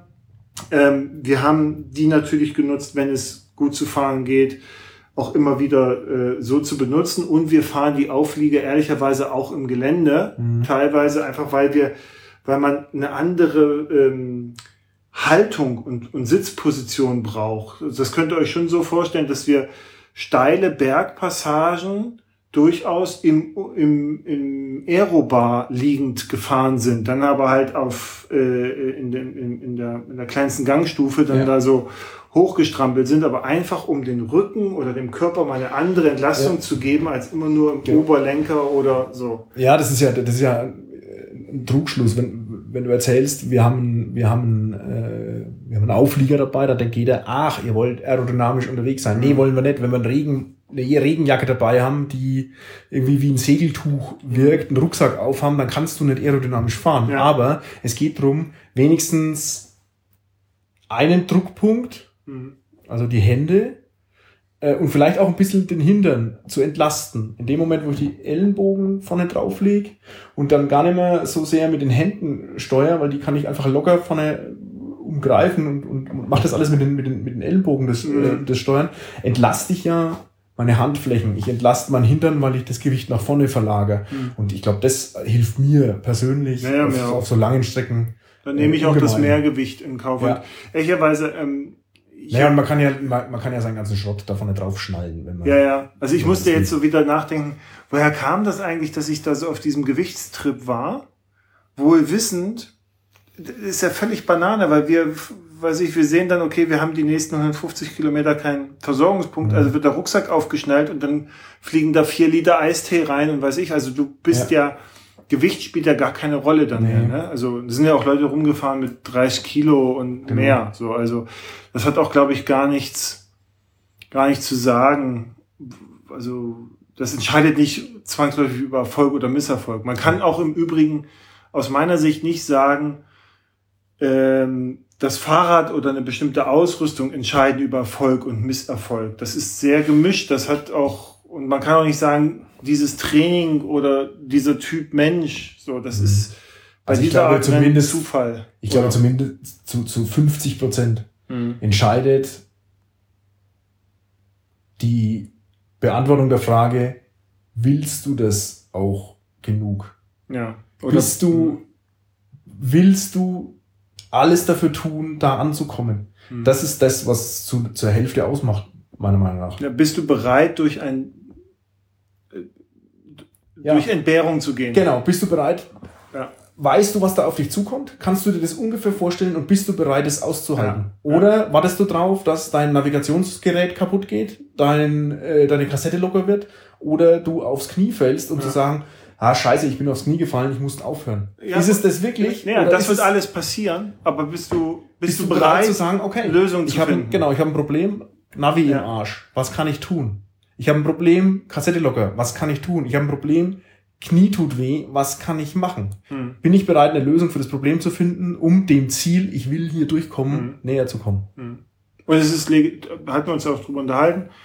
Wir beide sind, Es kann Fans- natürlich immer was passieren, dass ich mich vergifte oder sonst was. Es ist doch überhaupt keine Ja, Frage. Oder ja, dass ich mir aber- das Bein breche ja, oder sonst aber was. wir sind Fans, klar. genau, wir sind Fans von Ehrlichkeit sich gegenüber selbst. Also dann lieber sagen, nee, es ist nicht das Navi, weil man hat eigentlich immer zwei Navis mit. Ja. Nein, es ist nicht das Knie, weil natürlich tut das Knie weh bei 1800 Kilometern Bergen. Genau. So, sondern zu sagen, okay, ich bin vielleicht jetzt kann nicht bereit, nicht ich kann das nicht mehr. Ich kann Und das jetzt nicht mehr tun. Und das ist doch völlig in Ordnung. Ja, Aber jeder, ja, eingestehen, ja, genau. finde ich. Genau. Und nicht dann- kommen mit irgendwie, da tat was weh und ich Ja. hatte ja vorher schon was und überhaupt. Genau. Mhm. Ja, Das ist, das ist, glaube ich, und das ist auch, also das sollte die Erkenntnis sein. Also Hochachtung vor allem, für jeden und jeder, die da angetreten sind, die da gefahren sind, die, wenn auch nur ein Teil gefahren sind, ja, so, äh, wir haben ja auch ein, zwei Leute äh, erlebt, die Lebensmittelvergiftung hatten und die, Ja, ja. also die sahen aus hier wieder von, ne, von Ja, hier Mike, der, den wir da irgendwo. Heinrich da dann, wer ist er? Heinrich, ne? Ja, der Heinrich, der, der komplett im Eimer war. der oder, war völlig oder, orientierungslos. oder, oder Mike, ähm, der, Genau. den wir auch getroffen haben, der sagte, er konnte sieben Tage kein Essen behalten. die toten Augen von Das ging Spanien, nicht. ja. Der kann nicht weiterfahren. Das, Ja, ja. Ne, das ist ja völlig klar. Aber wir haben halt auch andere getroffen, die bei denen ich den Eindruck hatte, naja, da, da kam es vielleicht ganz gelegen, dass jetzt irgendwie was Genau. nicht funktioniert hat. Äh, Aber da müssen Sie mir nicht erzählen, mein Navi hat Mir ist es egal. Ja, Mir ist es völlig wurscht. So. Aber ich hätte, sagen wir mal so, ist, ja. Ich, ich, ich, ich kann das respektieren, ich wenn hab- jemand sagt, ich, du, ich bin Ich kenne ich kenn das, ich kenn das selbst. Ich habe ich hab letztes Jahr beim das Vergleich hinkt beim Taunus Bikepacking gescratcht, aber da Ja. habe ich auch gleich gesagt, ich habe das Gefühl gehabt, das passt gerade nicht. Ja. Ich bin hier gerade falsch. Und dann, ähm, dann, dann war nicht irgendwie fehlender Luftdruck äh, schuld oder ähm, ein, eine, eine sich anbahnende Erkältung oder was weiß ich was. Nein, ich war nicht bereit, das einzugehen. Deswegen habe ich aufgehört. Das Lenkerband war angerissen. Ja, das, genau. Naja, Gut. aber wir haben es ja geschafft. Wir haben uns mega gefreut, als wir da so Ah, warm super. empfangen äh, wurden. Wir haben dann, waren dann zwei Tage an der, ähm, an der Ziellinie rumgehangen, haben uns ganz gut erholt, wie ich finde. Ja, jetzt kommt so ein bisschen die Erschöpfung, finde ich. Ja. Also, ähm, wir, wir haben ja, wir haben dann erstmal ganz viel gegessen, getrunken, dann Mhm. den nächsten Tag auch wieder mit viel Essen und Trinken verbracht und mit einer Wassermelone. Mhm. Und jetzt, wo wir zurück im Bischkek sind, jetzt merken wir, dass es, also, man wird schon, man wird schon mehr müde irgendwie gerade. Aber das ist, glaube ich, auch normal, äh, dass der Körper jetzt so seine, sein, seinen Tribut verlangt. Äh, und, und das waren ja auch anstrengende Tage. Ich finde es nach wie vor, ertappe ich mich dabei, so diese Tatsache, so, ey, wir haben es geschafft, wir haben es geschafft, ja, so. Geil, wir sind Ultras, geil. ja, völlig egal, aber ähm, naja, aber das, also das finde ich, finde ich ziemlich, finde ich ziemlich toll. So, wir sind natürlich auch ein praxisorientierter Podcast. Deswegen haben wir äh, uns, das sind meine, das sind meine Notizen. Du musst dir deine eigenen Gedanken machen. Nicht immer nur, das mit dem Team ist jetzt hier vorbei. Ja? Das Rennen Mhm. ist vorbei, jetzt musst du selber machen. Hast wieder abgeguckt. Ähm, also, äh, wir haben uns überlegt, äh, weil es natürlich viele von euch sicherlich interessiert, wie ist das mit der Ausrüstung, was ist eure Erfahrung, ähm, ähm, was könnt ihr so ein bisschen berichten, ein bisschen was habt ihr mitbekommen. Wir haben mal so versucht, äh, unsere Top 5 Sachen, so, also Dinge, wo wir sagen, unsere Ausrüstung, das fanden wir richtig gut, ja, so. Und unsere ähm, nicht so guten fünf, Bad 5 sozusagen, ähm, mal zusammenzustellen. Um, fangen wir mal an. Also ich sag mal, mein, mein äh, erstes Top 5, das waren die Überhandschuhe von Decathlon. Vor Class heißen diese Überhandschuhe, sind so Wasser, wasserdicht, winddicht, die hatte ich halt mitgenommen. Die fand ich mega, mega gut, weil sie eben bis auf eine Ausnahme, aber da glaube ich, da hat es den Regen von hinten reingedrückt, Mhm. waren die eben sehr, sehr gut im Überziehen, gerade bei den Bergabfahrten und wenn es geregnet hat. Ja. Also Bin ich voll, voll würde ich, ne? würde ich auch unter, unter meine Top-Ausrüstungsgegenstände mit einsortieren. Kostet, glaube ich, 13 Euro oder so. ja, Ähm, verdammt leicht. Sind total leicht, kannst du einfach in die Regenjackentasche reinschmeißen und Ja. ziehst sie halt mit über, wenn, du- wenn du bergab fährst oder Ja. wenn es mal so ein bisschen nieselt. Also bin ich auch total, finde ich total gut. War ich überrascht. Also Ja. da so. Dann, ich glaube, da sind wir uns auch einig, ähm, unser Zelt. Mhm. Wir haben ja beide das Big Agnes Copperspur UL1HV Bikepack. Genau. Wie sich sowas ausdenkt. Aber also im Kern die Bikepacking-Variante Von dem Coppersburg. Copperspur, kürzere Gestänge. Ja. Da, ähm, also einmal du, weil du halt besonders groß bist auch. Ne? Also Und- und- für mich ist es, ich, ich habe ich hab das Zelt neu gekauft, habe überlegt, ob ich ein MSR-Zelt nehme oder ähm, Big Agnes. Ich bin 1,97 Meter groß, habe das Problem, dass ich in viele Zelte nicht reinpasse, weil Fußende irgendwie am, am Innen, an der äh, Innenwand, äh, also meine Füße hängen an der Innenwand, Schlafsack wird nass, kriegst du nicht mehr trocken, musst einen schl- nassen Schlafsack einpacken, bei Down scheiße. So. Äh, bei dem Big Agnes laufen die und die Fußenden so steil an, dass du tatsächlich die 2,16 Meter oder 2,18 Meter, was das hat, mhm. Ähm, auch effektiv an Platz hast. Mhm. Das heißt, ich kann mich da gestreckt reinlegen und es stößt nirgends irgendwas an. Perfekt.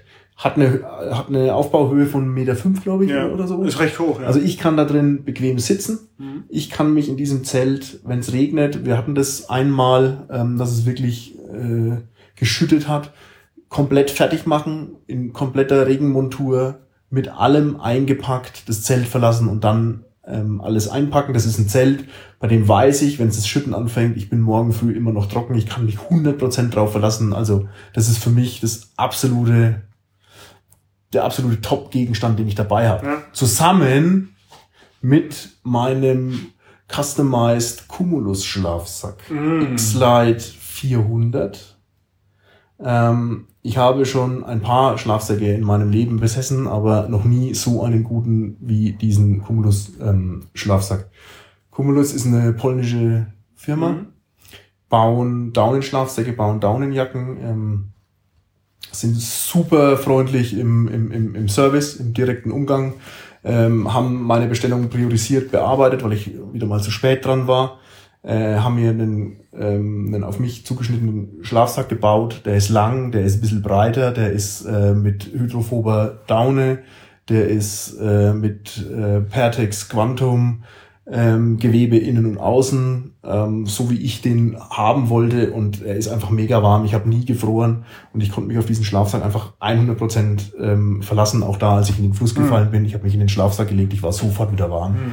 Also höchste Empfehlung, Cumulus. Ja, das baut super Tüten zum Knacken. Ja. Ich habe ja auch den X-Lite 400 mir machen lassen, individualisiert. Fand den auch toll. Ich habe aber dieses Touray. Mhm. Also ich habe unten im Fußbereich habe ich das äh, Pertex und ähm, damit ist ein bisschen Wasser, also mhm. falls da was dran kommt. Ansonsten habe ich das Touray Material und das ist ganz interessant, weil das so glatt ist, dass du, wenn, wenn du sehr schräg liegst, ja, du rutscht halt auf der Isomat immer so, so ein bisschen weg, aber das, das geht schon. Ja, das Ding ist warm, das macht Spaß. Das ich habe ich hab dazu noch den Cocoon Expedition Innenschlafsack. Der hat mir so nochmal fünf Liter, äh, fünf Liter, fünf Grad, äh, sagten sie, würde, würde der mir noch bringen. Und ähm, ich meine auch, dass ich das, dass ich das gemerkt habe. Denn ganz interessant bei dem Thema Zelt, wir hatten drei, vier Nächte, also wo es Frost gab. Mhm. Ne? Und das hat sich dann so geäußert, das Zelt war gefroren außen und das ist an sich kein Problem, das packt man halt zusammen und dann taut es halt irgendwann auf und am Abend trocknet es halt wieder, wenn man es aufgestellt hat. Aber man bekommt das Gestänge nicht auseinander, genau. weil das gefroren ist. Ja. Äh, und da muss man halt mal ein bisschen klopfen, damit das aufgeht. Das war ganz interessant zu sehen. Das hat man zwei, dreimal so. Mhm. Keine Big Agnes, nichts dafür, aber das, äh, damit ihr ungefähr wisst, wie kalt das war. Deswegen ja. hat man sich halt auch gerne im Zelt komplett angezogen ja. und ist dann erst rausgegangen in die Kälte, weil kalt genug war es ja dann noch auf dem Fahrrad. Mm, ich habe jetzt bei mir noch stehen äh, Gabaruck und zwar Gabaruck deshalb, weil das war jetzt noch mal so als Schaltsystem, dass wir halt äh, hinten eine Mountainbike-Kassette schalten können mit einer mit einer mhm. Road-Schaltung. Das hat aus meiner Sicht so zuverlässig ja. gearbeitet, ohne Probleme, ja. sehr präzise. Also pff, ich muss jetzt mal gucken, das obere Ritzel da ist jetzt ein bisschen locker. Ich hatte jetzt nicht den Eindruck, dass das irgendwie Auswirkungen hat, aber das fand ich war, war der richtig, die richtige Entscheidung, kann ich, ich, also empfehlen. Kann ich, kann, gehe ich voll mit. Also ja. bin ich auch total zufrieden. So, dann habe ich hier noch, also ich habe bei mir stehen ähm, die, die Pedalet Alpha Jacke. Und zwar gibt's ja diesen äh, gibt es einen Stoff, Polartec Alpha heißt der, das ist ein bisschen teurer, ist ein sehr dünner, atmungsaktiver, aber sehr wärmender Stoff, der wurde mal für die US Special Forces irgendwie entwickelt. Ich glaube, alles wurde erstmal für die US Special Forces mhm. entwickelt. Ähm, und äh, da gibt's jetzt natürlich Jacken und Westen von. Und ähm, von Mountain Equipment zum Beispiel gibt's eine. Das ist so eine Art äh, Polartec Alpha Weste, die dann äh, als Jacke ausgeführt ist, wobei dann aber Polartec Alpha nicht in den Ärmeln ist, sondern das ist dann so ein Meshgewebe, mhm. würde ich sagen. Die hast du, ne? die mhm. hat dir auch völlig gereicht. Ich habe die von Pedalet, ähm, die ist voll Alpha und sehr, sehr warm. Also wie gesagt, sehr leicht, sehr warm, auch recht gut zu komprimieren Und das hat dann dazu geführt, ich hatte eigentlich nur diese Jacke plus meine Regenjacke an und nie die Downjacke, die ich noch mit hatte. Ich hatte die Downjacke nur ein einziges Mal an, als wir akklimatisiert waren auf dem Kigedi, wo ich mir dachte, naja, ich habe jetzt eine Downjacke, dann ziehe ich die mal an. Mhm. Während des Rennens, also ich würde sie das nächste Mal sogar weglassen, weil ich habe sie nie gebraucht, ich habe sie als Kopfkissen genommen. So, also ich würde ich würde nicht mehr weglassen, für mich ist das ein, einfach so ein, so ein Safety-Teil. Äh, ja, gut, und ähm, Safety-Sachen, ja. Wenn was die, ist, dann hast du die. Die ich auch nicht zum Fahren anziehe, sondern ja. einfach wenn ich abends runtersteige und gerade in den Fluss gefallen bin, ziehe ich diese Damenjacke über meinen Merino Longsleeve an und ja. lege mich damit in den Schlafsack und da weiß ich, da wäre ich wieder warm, es kann einfach nichts ähm, nichts passieren. Ja, also, Aber du hast völlig recht, diese, ja. diese, diese äh, Polartec Alpha ähm, Sachen. Ich habe ich hab die, diese Polartec Alpha Jacke von Mountain Equipment, die sind einfach mega warm ja. äh, und super zum unter einer Regenjacke kombinieren. Also genau. echt. Und auch recht gut atmungsaktiv ja. so. Also bei den Anstrengungen, die wir dort hatten, konnte man das ja immer sehr gut ja. studieren. Äh, das war nie wirklich nass so, beziehungsweise mhm. ist es sehr schnell wieder getrocknet und es wärmt. Also ich habe das die ganze Zeit eigentlich angehabt und äh, von daher war ich, war ich ganz angetan. Und dann habe ich mir jetzt noch aufgeschrieben, die Revelate Pronghorn, das ist dieses Harness-System, dieses Ultraleicht-Harness-System mhm. für vorne. Da war ich anfangs so ein bisschen skeptisch, weil immer so ultraleicht und, hm, und weiß nicht so genau, ne? Aber das hat bombenfest gehalten. Ich habe das am Anfang, musste ich nochmal anders montieren, so, weil mir so ein Baudenzug da ein bisschen in die Quere kam, aber dann, ich habe das vorhin, als ich es abgebaut habe, äh, gemerkt, das ist, du machst einmal fest, dann ist das Ding richtig knüppelfest, mhm. der Sack aus diesem Stratex-Material. Da hatte ich auch gedacht, na, das ist so ein ultraleichtes Material, wer weiß, wie lange das hält und ob da Löcher reinkommt, nix. Ist auch wasserdicht alles, ja. da war ja auch Schlafsack und sowas drin. Also das, ähm, das hat mich sehr beeindruckt. So, also das fand ja. ich gut. Ich würde ich würd noch als, als Top-Stück, das ich dabei hatte, meine Hüfttasche ähm, erwähnen wollen. Absolut, ja. Die, die hat so einen Rolltopfverschluss, ist von der Firma Pack Northwest. Muss man auch direkt bei denen bestellen in, in den USA. Das Ding ist absolut wasserdicht. Ich habe es ausprobiert, bin für euch in einen Fluss gefallen. Das Ding war einmal komplett untergetaucht. Ähm, ist kein Wasser rein. Ist alles trocken geblieben. Kamera ganz. Alles völlig okay. Und die Tasche ist mega bequem. Also die hat mich in den, in den 13,5 Tagen, in denen wir unterwegs mhm. waren, nicht einmal hat ihn mich genervt und ich dachte, mhm. das stört irgendwie was. Mhm. Also die würde, die würde ich auf jeden Fall wieder mitnehmen. Und man hat halt einfach, wenn man vom Fahrrad absteigt, alles, was wichtig ist. Das Wichtigste an dieser Tasche, das darfst du natürlich nicht verschweigen, ist, sie hat deine Hose gehalten. Weil wir haben so viel abgenommen, dass deine Hose gerutscht ist und du dann da. Genau. Genau, die dann einfach als Gürtel äh, genommen haben. Ich bin mal gespannt, und wie viel wir eigentlich abgenommen haben. Ich kann das gar nicht einschätzen gerade, weil wir schon wieder gegessen haben. Das weiß ich auch nicht, aber auch diese Hose, die ich jetzt gerade anhabe, äh, ist mir zu groß. Mhm. Was ich noch äh, unter die Top 5 einsortieren würde, sind, wie schon nach dem Atlas Mountain Race, die Mescal-Reifen. Ja, ähm, ja, hast du recht. Also, ich hatte hinten, ich bin hinten mit einem Salami-Stopfen gefahren und vorne dann mit zweien. Aber nachdem das gestopft war, wie gesagt, wir sind als, äh, in meiner Wahrnehmung als, als zwei von wenigen mit einem, mit einem Tubeless-Setup durchgekommen. Ja. Ähm, ich finde diesen Reifen mega robust, ich finde diesen Reifen mega griffig, äh, der ist langlebig, der rollt super. Und es fahren und, sehr viele. Und in mein, äh, genau, und, und, und, und ich glaube, also in meiner Wahrnehmung haben ungefähr 50 Prozent des Fahrerfelds hat. Ja, ich mache ja wieder die Auswertung noch. Hat mit, genau, hat mittlerweile ja. Mescal drauf und für mich ist es ein Top-Reifen. Nichts anderes, genau. Ja. Wir können natürlich weiter René Hersey und weiß ich was fahren, so, weil na, ja, fürs Foto ist auch ich schön. Ich fahre den halt nicht. Ja. ich bleibe halt bei den Messkralls. Ich habe da noch eine ganze Kiste daheim stehen. Ich habe da mal auf Vorrat bestellt. Ähm, und also man muss auch sagen, ne, dass, und gut.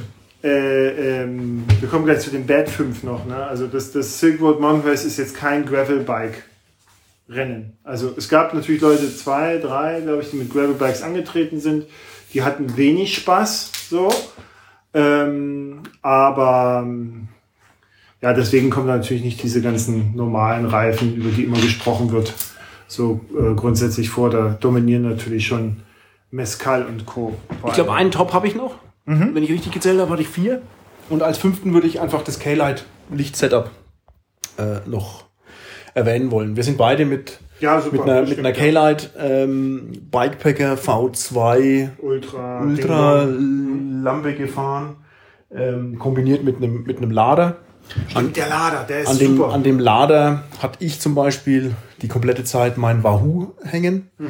Das heißt, ich musste abends nie mein Navigationsgerät laden. Und wenn ich, äh, wenn ich wusste, das ist voll, habe ich eine kleine Powerbank dran gehängt.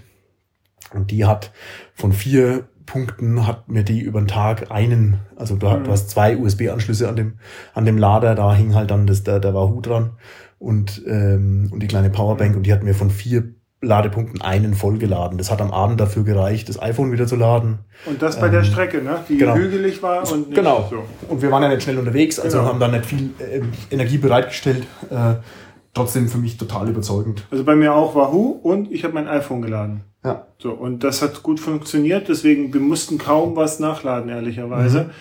Äh, hatten zwei Powerbanks mit. Mhm. Ich würde unter heutigen Gesichtspunkten sagen, eine würde ich weglassen. Ja, oder ich will zwei Weil das ganz 10.000 gut mitnehmen. Ja, genau. Eine 10.000, eine 20.000 Ja. hatten wir mit. Ich Genau. würde die 20er weglassen vielleicht. Genau. Oder die 20er mitnehmen als Sicherheit und die 10er weg. Ja. So, man weiß nicht. Aber sind wir auch schon bei den Bad 5, also Mhm. so was uns nicht gefallen hat, Wahoo ist dann leider, also den haben wir ja zum Atlas Mountain Race äh, in die Höhe gelobt, aufgrund der Akkulaufzeit, die nach wie vor auch super Mhm. ist und so. Aber wir haben jetzt so ein paar Schwächen identifiziert, die uns nicht so gut gefallen. Also das eine ist, meiner ist vier, fünf Mal ausgefallen.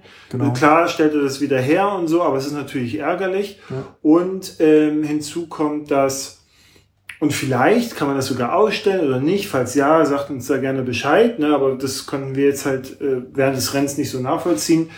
Äh, wenn wir das Fahrrad schieben, dann kommen wir teilweise halt auch unter eine Geschwindigkeit von 2 kmh.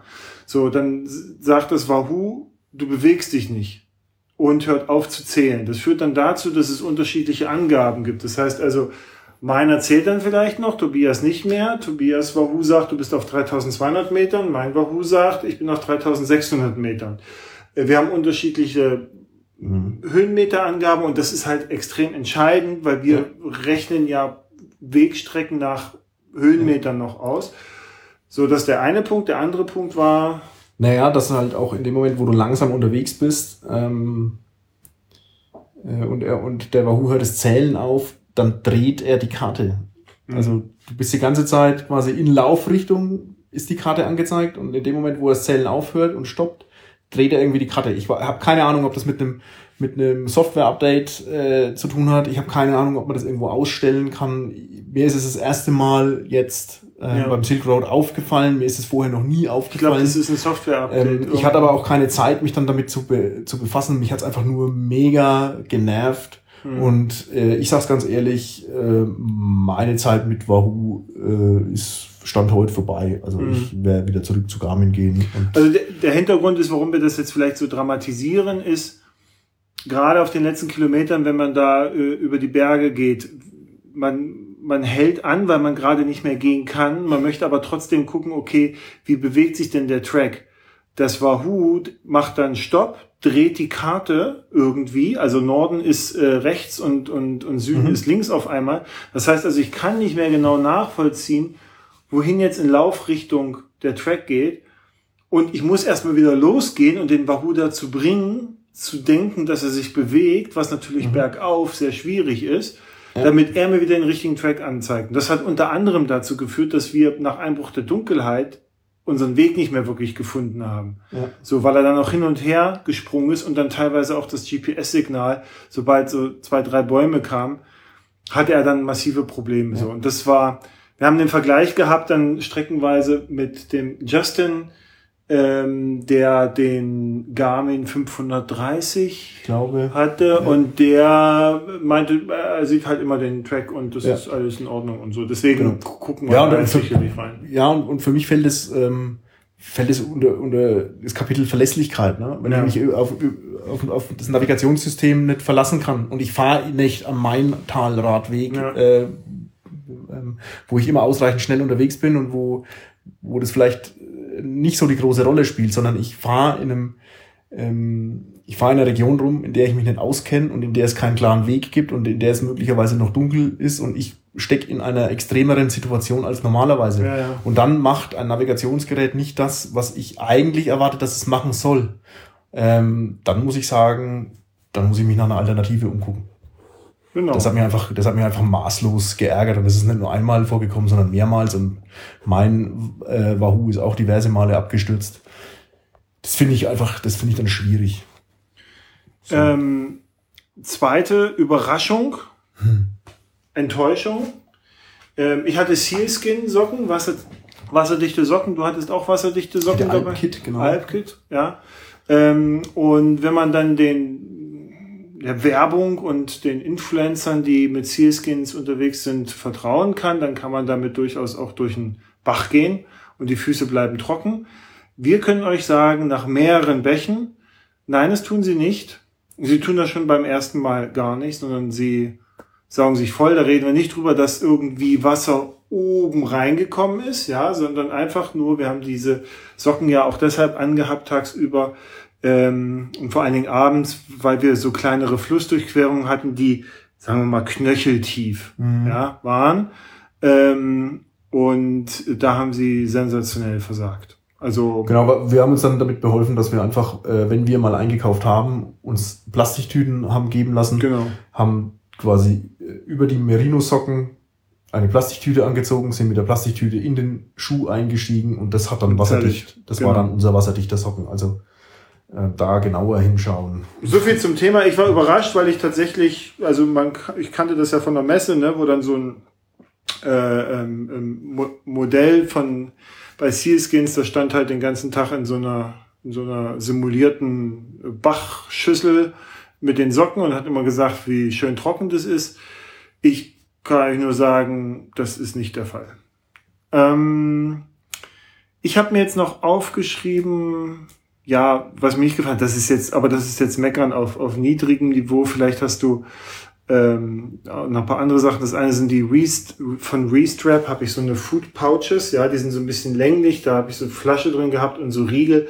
Die sind halt, also ich hatte bislang hatte ich jetzt nicht so die Probleme damit, weil ich habe halt immer eine Flasche reingepackt oder irgendwas. Jetzt ist mir halt gerade bei dem Rennen aufgefallen, wie unpraktisch sie sind, weil du erreichst viele Mhm. Sachen nicht, weil sie sind halt irgendwie zu lang, zu tief, ja. Und ähm, du kommst nicht an das Zeug ran und es ist ein bisschen schwierig. Also ich werde mich da nochmal umschauen. Ich fand die jetzt von Revelate Design, die der Nico hatte, ganz interessant, weil da offensichtlich auch so äh, die Art, wie wir kochen, Mhm. äh, reinpasst. So das, das gucke ich mir ein bisschen mal an. Mhm. Ein bisschen breiter, falls Ja. ich mit solchen Pouches fahre. Also bei Genau. solchen Rennen Genau. brauche ich sie. Sonst im Alltag reicht natürlich auch Reswap, aber da war ich so, also dafür seid ihr mir zu schwer Ja. und, und so, also Ja, ich, ich fahre ja mit den, ich, ich habe zwei ähm, Abitura äh, Food Pouches davon dranhängen, die sind ja auch relativ hoch Mhm. und relativ, relativ schmal. Ähm, und ich hatte das gleiche Problem, wenn da irgendwie so ein Snickers-Riegel ganz nach unten durchgerutscht ist und du hattest noch Gummibärchen und Nüsse oben drüber. ja. Du konntest während der Fahrt habe ich die nimmer erreicht. Deswegen musste ich dann anhalten und musste da irgendwie rumkruschen. Und das war, fand ich echt nervig. Aber du hast es schon gesagt, Nico hat, ähm, hat die, ich glaube, Mountain Feedback heißen die von, von Revelate. Ja, Und, ähm, wollte ich nochmal fragen. und die haben vom Durchmesser her sind die wohl so groß, dass da so ein 650 Milliliter Topf reinpasst. Mhm. Und ich glaube, cleverer kann man so einen Topf gar nicht äh, verstauen, indem man erst den Topf da reinsteckt und alles quasi an Essen in den Topf reinlädt. Dann nimmt der keinen Platz weg und ist irgendwie sympathisch aufgeräumt. Das werde ich mal ausprobieren. Ja, ja. Ja, das gucke ich mir auch an, auf Ja. jeden Fall. Und dann hatte ich mir noch aufgeschrieben, der Reißverschluss von dem Regenjacke, der Mountain Equipment, ich habe die Skadu Regenjacke. Also sie, super, alles Mhm. atmungsaktiv, halten, sind, also haben auch schwersten, schwerster Beregnung sozusagen standgehalten, winddicht, alles super. Also Ähm, super Jacken. Ja. Äh, zwei Monkey. Heißt es Monkey, wenn man Manko Bestimmt, sagt? bestimmt. Ja, dann sagen wir zwei Mankos. Manken. Man Mannequin. Mhm. Also eines der Reißverschluss ist bei unseren beiden Jacken nur so. Also äh, es gibt eine Reißverschlussabdeckung, die von innen funktioniert und die verhakt sich leider mal beim Hochziehen. Das hat dann äh, zur Folge, dass es sehr schwer ist beim Anziehen, wenn es mal schnell gehen muss, dass das gleich wirklich passiert. Das ist ärgerlich. Und er geht sehr schwerläufig. ja, sehr schwerläufig, was Und du kriegst ihn mit einer Hand kaum auf. ne? Ja, So, ja. also da kann man noch, da kann man besser werden, sagen wir mal so. Und das andere ist jetzt bei mir, Ähm, äh, die Kapuze ist nicht äh, fixierbar sozusagen, die ist halt Mhm. offen so. Das ist halt okay, also geht über den Helm, das war mir wichtig. Ähm, aber wenn es dir halt runterbläht äh, oder du brauchst gerade keine, aber du musst die Regenjacke trotzdem anhaben, dann würde ich sie gerne einrollen. Das lasse ich mir aber nähen. Da werde ich mir jetzt so ein Schnäftel daran nähen lassen und dann ist das auch geklärt. Mhm. Aber das könnte man machen. Aber gut, die haben das jetzt nicht entwickelt für Fahrradfahrer, sondern die haben das jetzt entwickelt für Berg, weiß ich was. Ja, aber das war ja für den, für den Zweck, für den wir sie dabei hatten, war das Ja, meiner super. Meinung nach genau richtig. Ja. Also Passt genug drunter. Ich habe Ja. da mal was drunter gehabt Genau. auch. Da ist ist viel auch Platz. hinten lang genug, geht Lang über, genug. über Rücken drüber. Genau. Ähm, also Gut einstellbar. Sind, sind echt gut. Ja. Kann ich nur empfehlen. Du hast, du hast, ich habe die Scado, Mountain Equipment Scado, du hast die Saltoro heißt Saltoro. Ja, genau, ja. genau. Ähm, sind aus Gore-Tex und sehr, also siehst du, da ist, da ist sozusagen wieder aus einem, aus einem Meckern eine Empfehlung geworden. Genau, So. aber einen letzten Rant möchte ich noch loswerden. Ähm, und der ging Richtung Ortlieb Arschrakete. Da war ich Ah, ja. so ein bisschen, also eigentlich war ich ein bisschen enttäuscht, ich war komplett enttäuscht, Mhm. weil die sich während des Races einfach aufgelöst hat. Und es war Also, nicht die einzige. Wir genau, haben von anderen Ich habe Fahrern. von anderen Fahrern gehört, auch da Ortlieb-Taschen haben irgendwie nicht performt dieses Jahr. nicht so performt, wie, wie man es eigentlich kennt und wie man es, äh, wie man sich vielleicht auch äh, ähm, erwartet hätte. Bei mir ist der da, wo das, wo, wo der diese diese äh, Satteltasche hat unten so einen, so einen steifen Plastikanteil Mhm. und dann ist das ist das wasserdichte Ding da drauf laminiert irgendwie Mhm.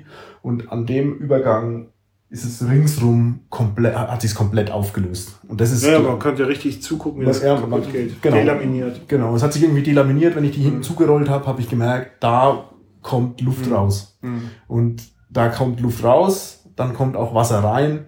Das Ding war nicht mehr wasserdicht. Ähm, Ich hatte, als es da so geregnet hat und in meiner Auffassung kann man so eine Tasche draußen liegen lassen, draußen Mhm. hängen lassen Ja, ja. und die ist halt am nächsten Tag komplett nass gewesen. Das ähm, fand ich nicht so cool. Und oben die, also wir wissen ja von einem Fahrer, dass sich oben auch die Befestigung an den Sattelstreben, dass sich dort diese Schrauben gelöst haben oder diese, diesen Nieten, dass die Ja. kaputt gegangen sind, dass er das dann noch mit den.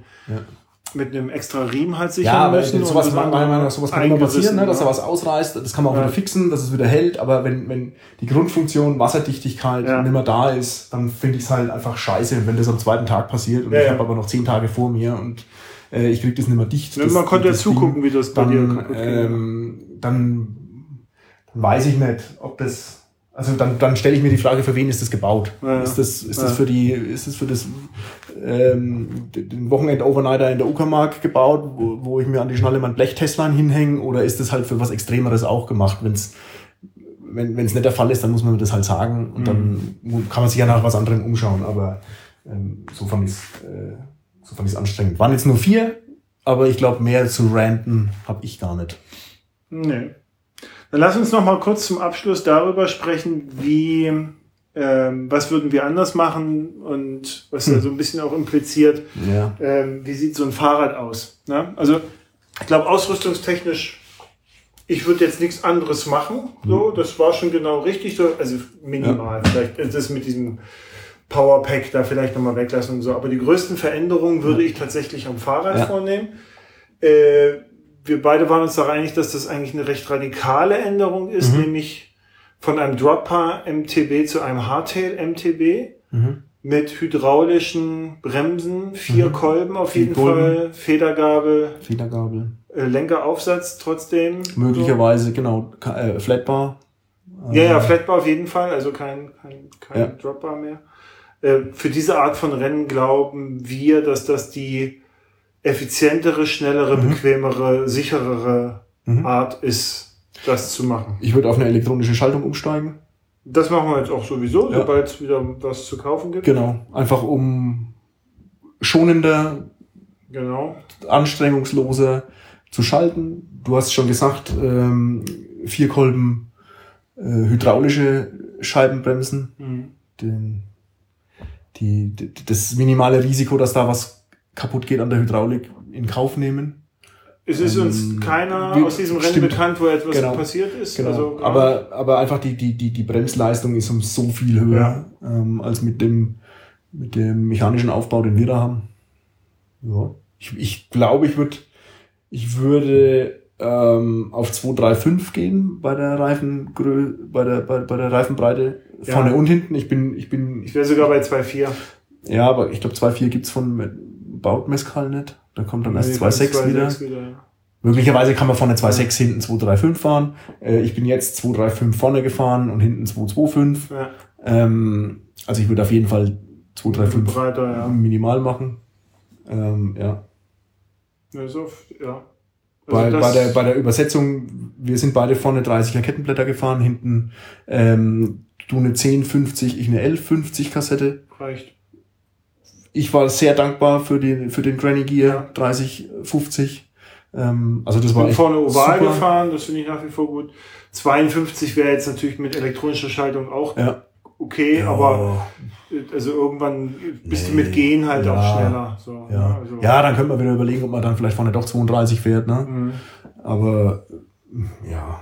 Nee, das, das passt so schön. Also das, ihr, ihr seht schon. Eine, eine große Übersetzung Ja. habe ich nie vermisst. Also Nee, wo auch. für, ja, äh, halt die letzten 20 Kilometer, aber dann Ja. war die Kassette sowieso im Arsch und Genau. äh, Ich hatte sie, die große Übersetzung. ja, gesagt, da habe ich sie kurz schlecht. vermisst, ja. Ähm, aber sonst, Das passt schon, ja.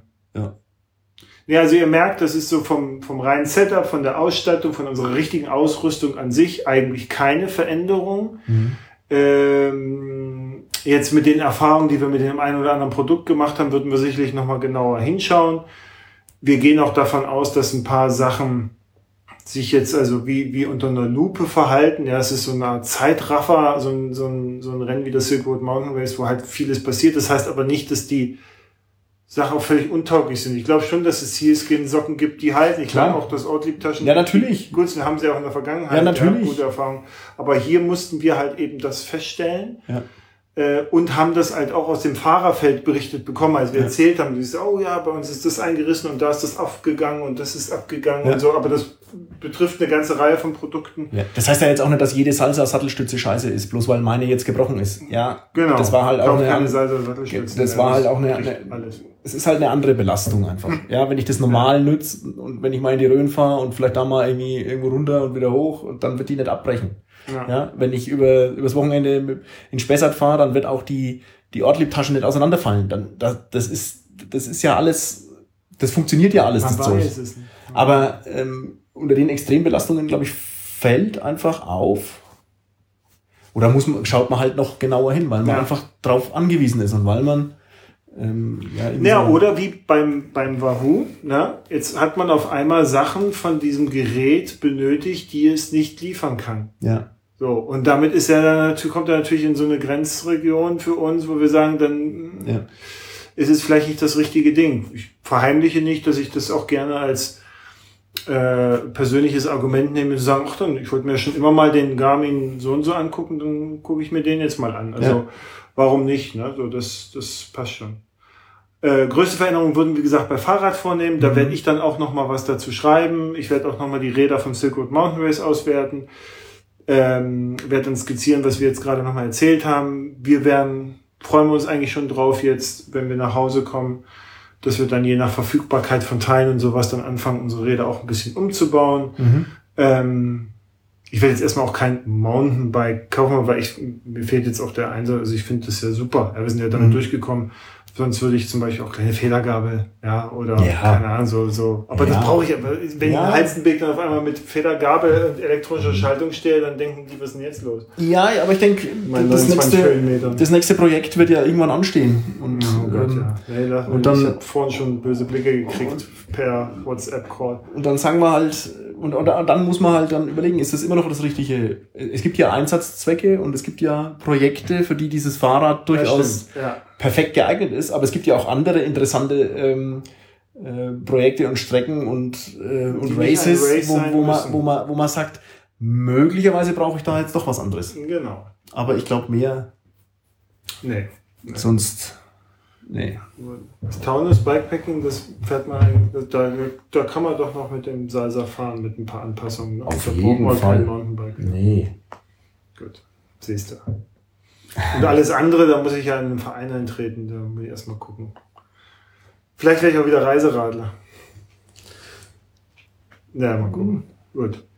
Ja, man, muss ja, ja, man muss jetzt den Teufel nicht an die Wand malen. Nicht, dass du, vielleicht, aber, aber, aber, sonst kaufe ich mir noch ein Gravelbike und aber, dann ist alles vorbei. Aber, das, aber es ist ja, das ist ja nach, nach, nach dem Atlas auch schon so gewesen, dass man sich einfach dann Gedanken macht, okay, jetzt sind wir damit durch. Was das war aber, der, der Inhalt, das war jetzt ein halbes Jahr lang oder über ein halbes Jahr lang Teil meines Lebens, mich darauf vorzubereiten, ähm, dafür zu trainieren, mir darüber Gedanken zu machen. Und das ist jetzt plötzlich weg. Das, das ist ja logisch, dass man sich dann überlegt, okay, was, was könnte denn jetzt passieren? Wir, wir, wussten aber schon auf der Heim, auf der Fahrt ja. vom ja. Zielort in Marokko nach Marrakesch haben wir schon Stimmt. mit Max Riese drüber gesprochen, dass der Silkwood Mountain ja doch was Schönes wäre. Ja, naja, wir haben ja gestern auch mit, ähm, mit, dem, mit, mit den Engländern so ein paar Projekte angesprochen, die man mal machen könnte. Aber hm. ich glaube, äh, ich komme in die, Highland Trail ich komme in die Du kommst in die Hölle. Ich, ich komme in die Hölle und du auch, wenn wir, wenn wir jetzt irgendwas mäßiges ähm, in die Welt skizzieren. Deswegen genau. halten wir uns da bedeckt. Genau. Gut, in diesem Sinne, wir haben es jetzt äh, Ortszeit, kann ich nicht erkennen. 18.57 Uhr. Oh, ja, das heißt, bald treffen wir uns zum Essen und morgen früh geht's zum Flughafen und dann kommen wir zurück nach Deutschland. Ich muss sagen, ich freue mich wirklich wieder auf zu Hause, ehrlicherweise. Ich freue mich auf meine Familie, ich freue mich sogar auf meinen Job. Ja. Und ich freue mich auf einen September mit Kinderanhänger, Fahrradfahren. Lastenrad. Und Lastenrad.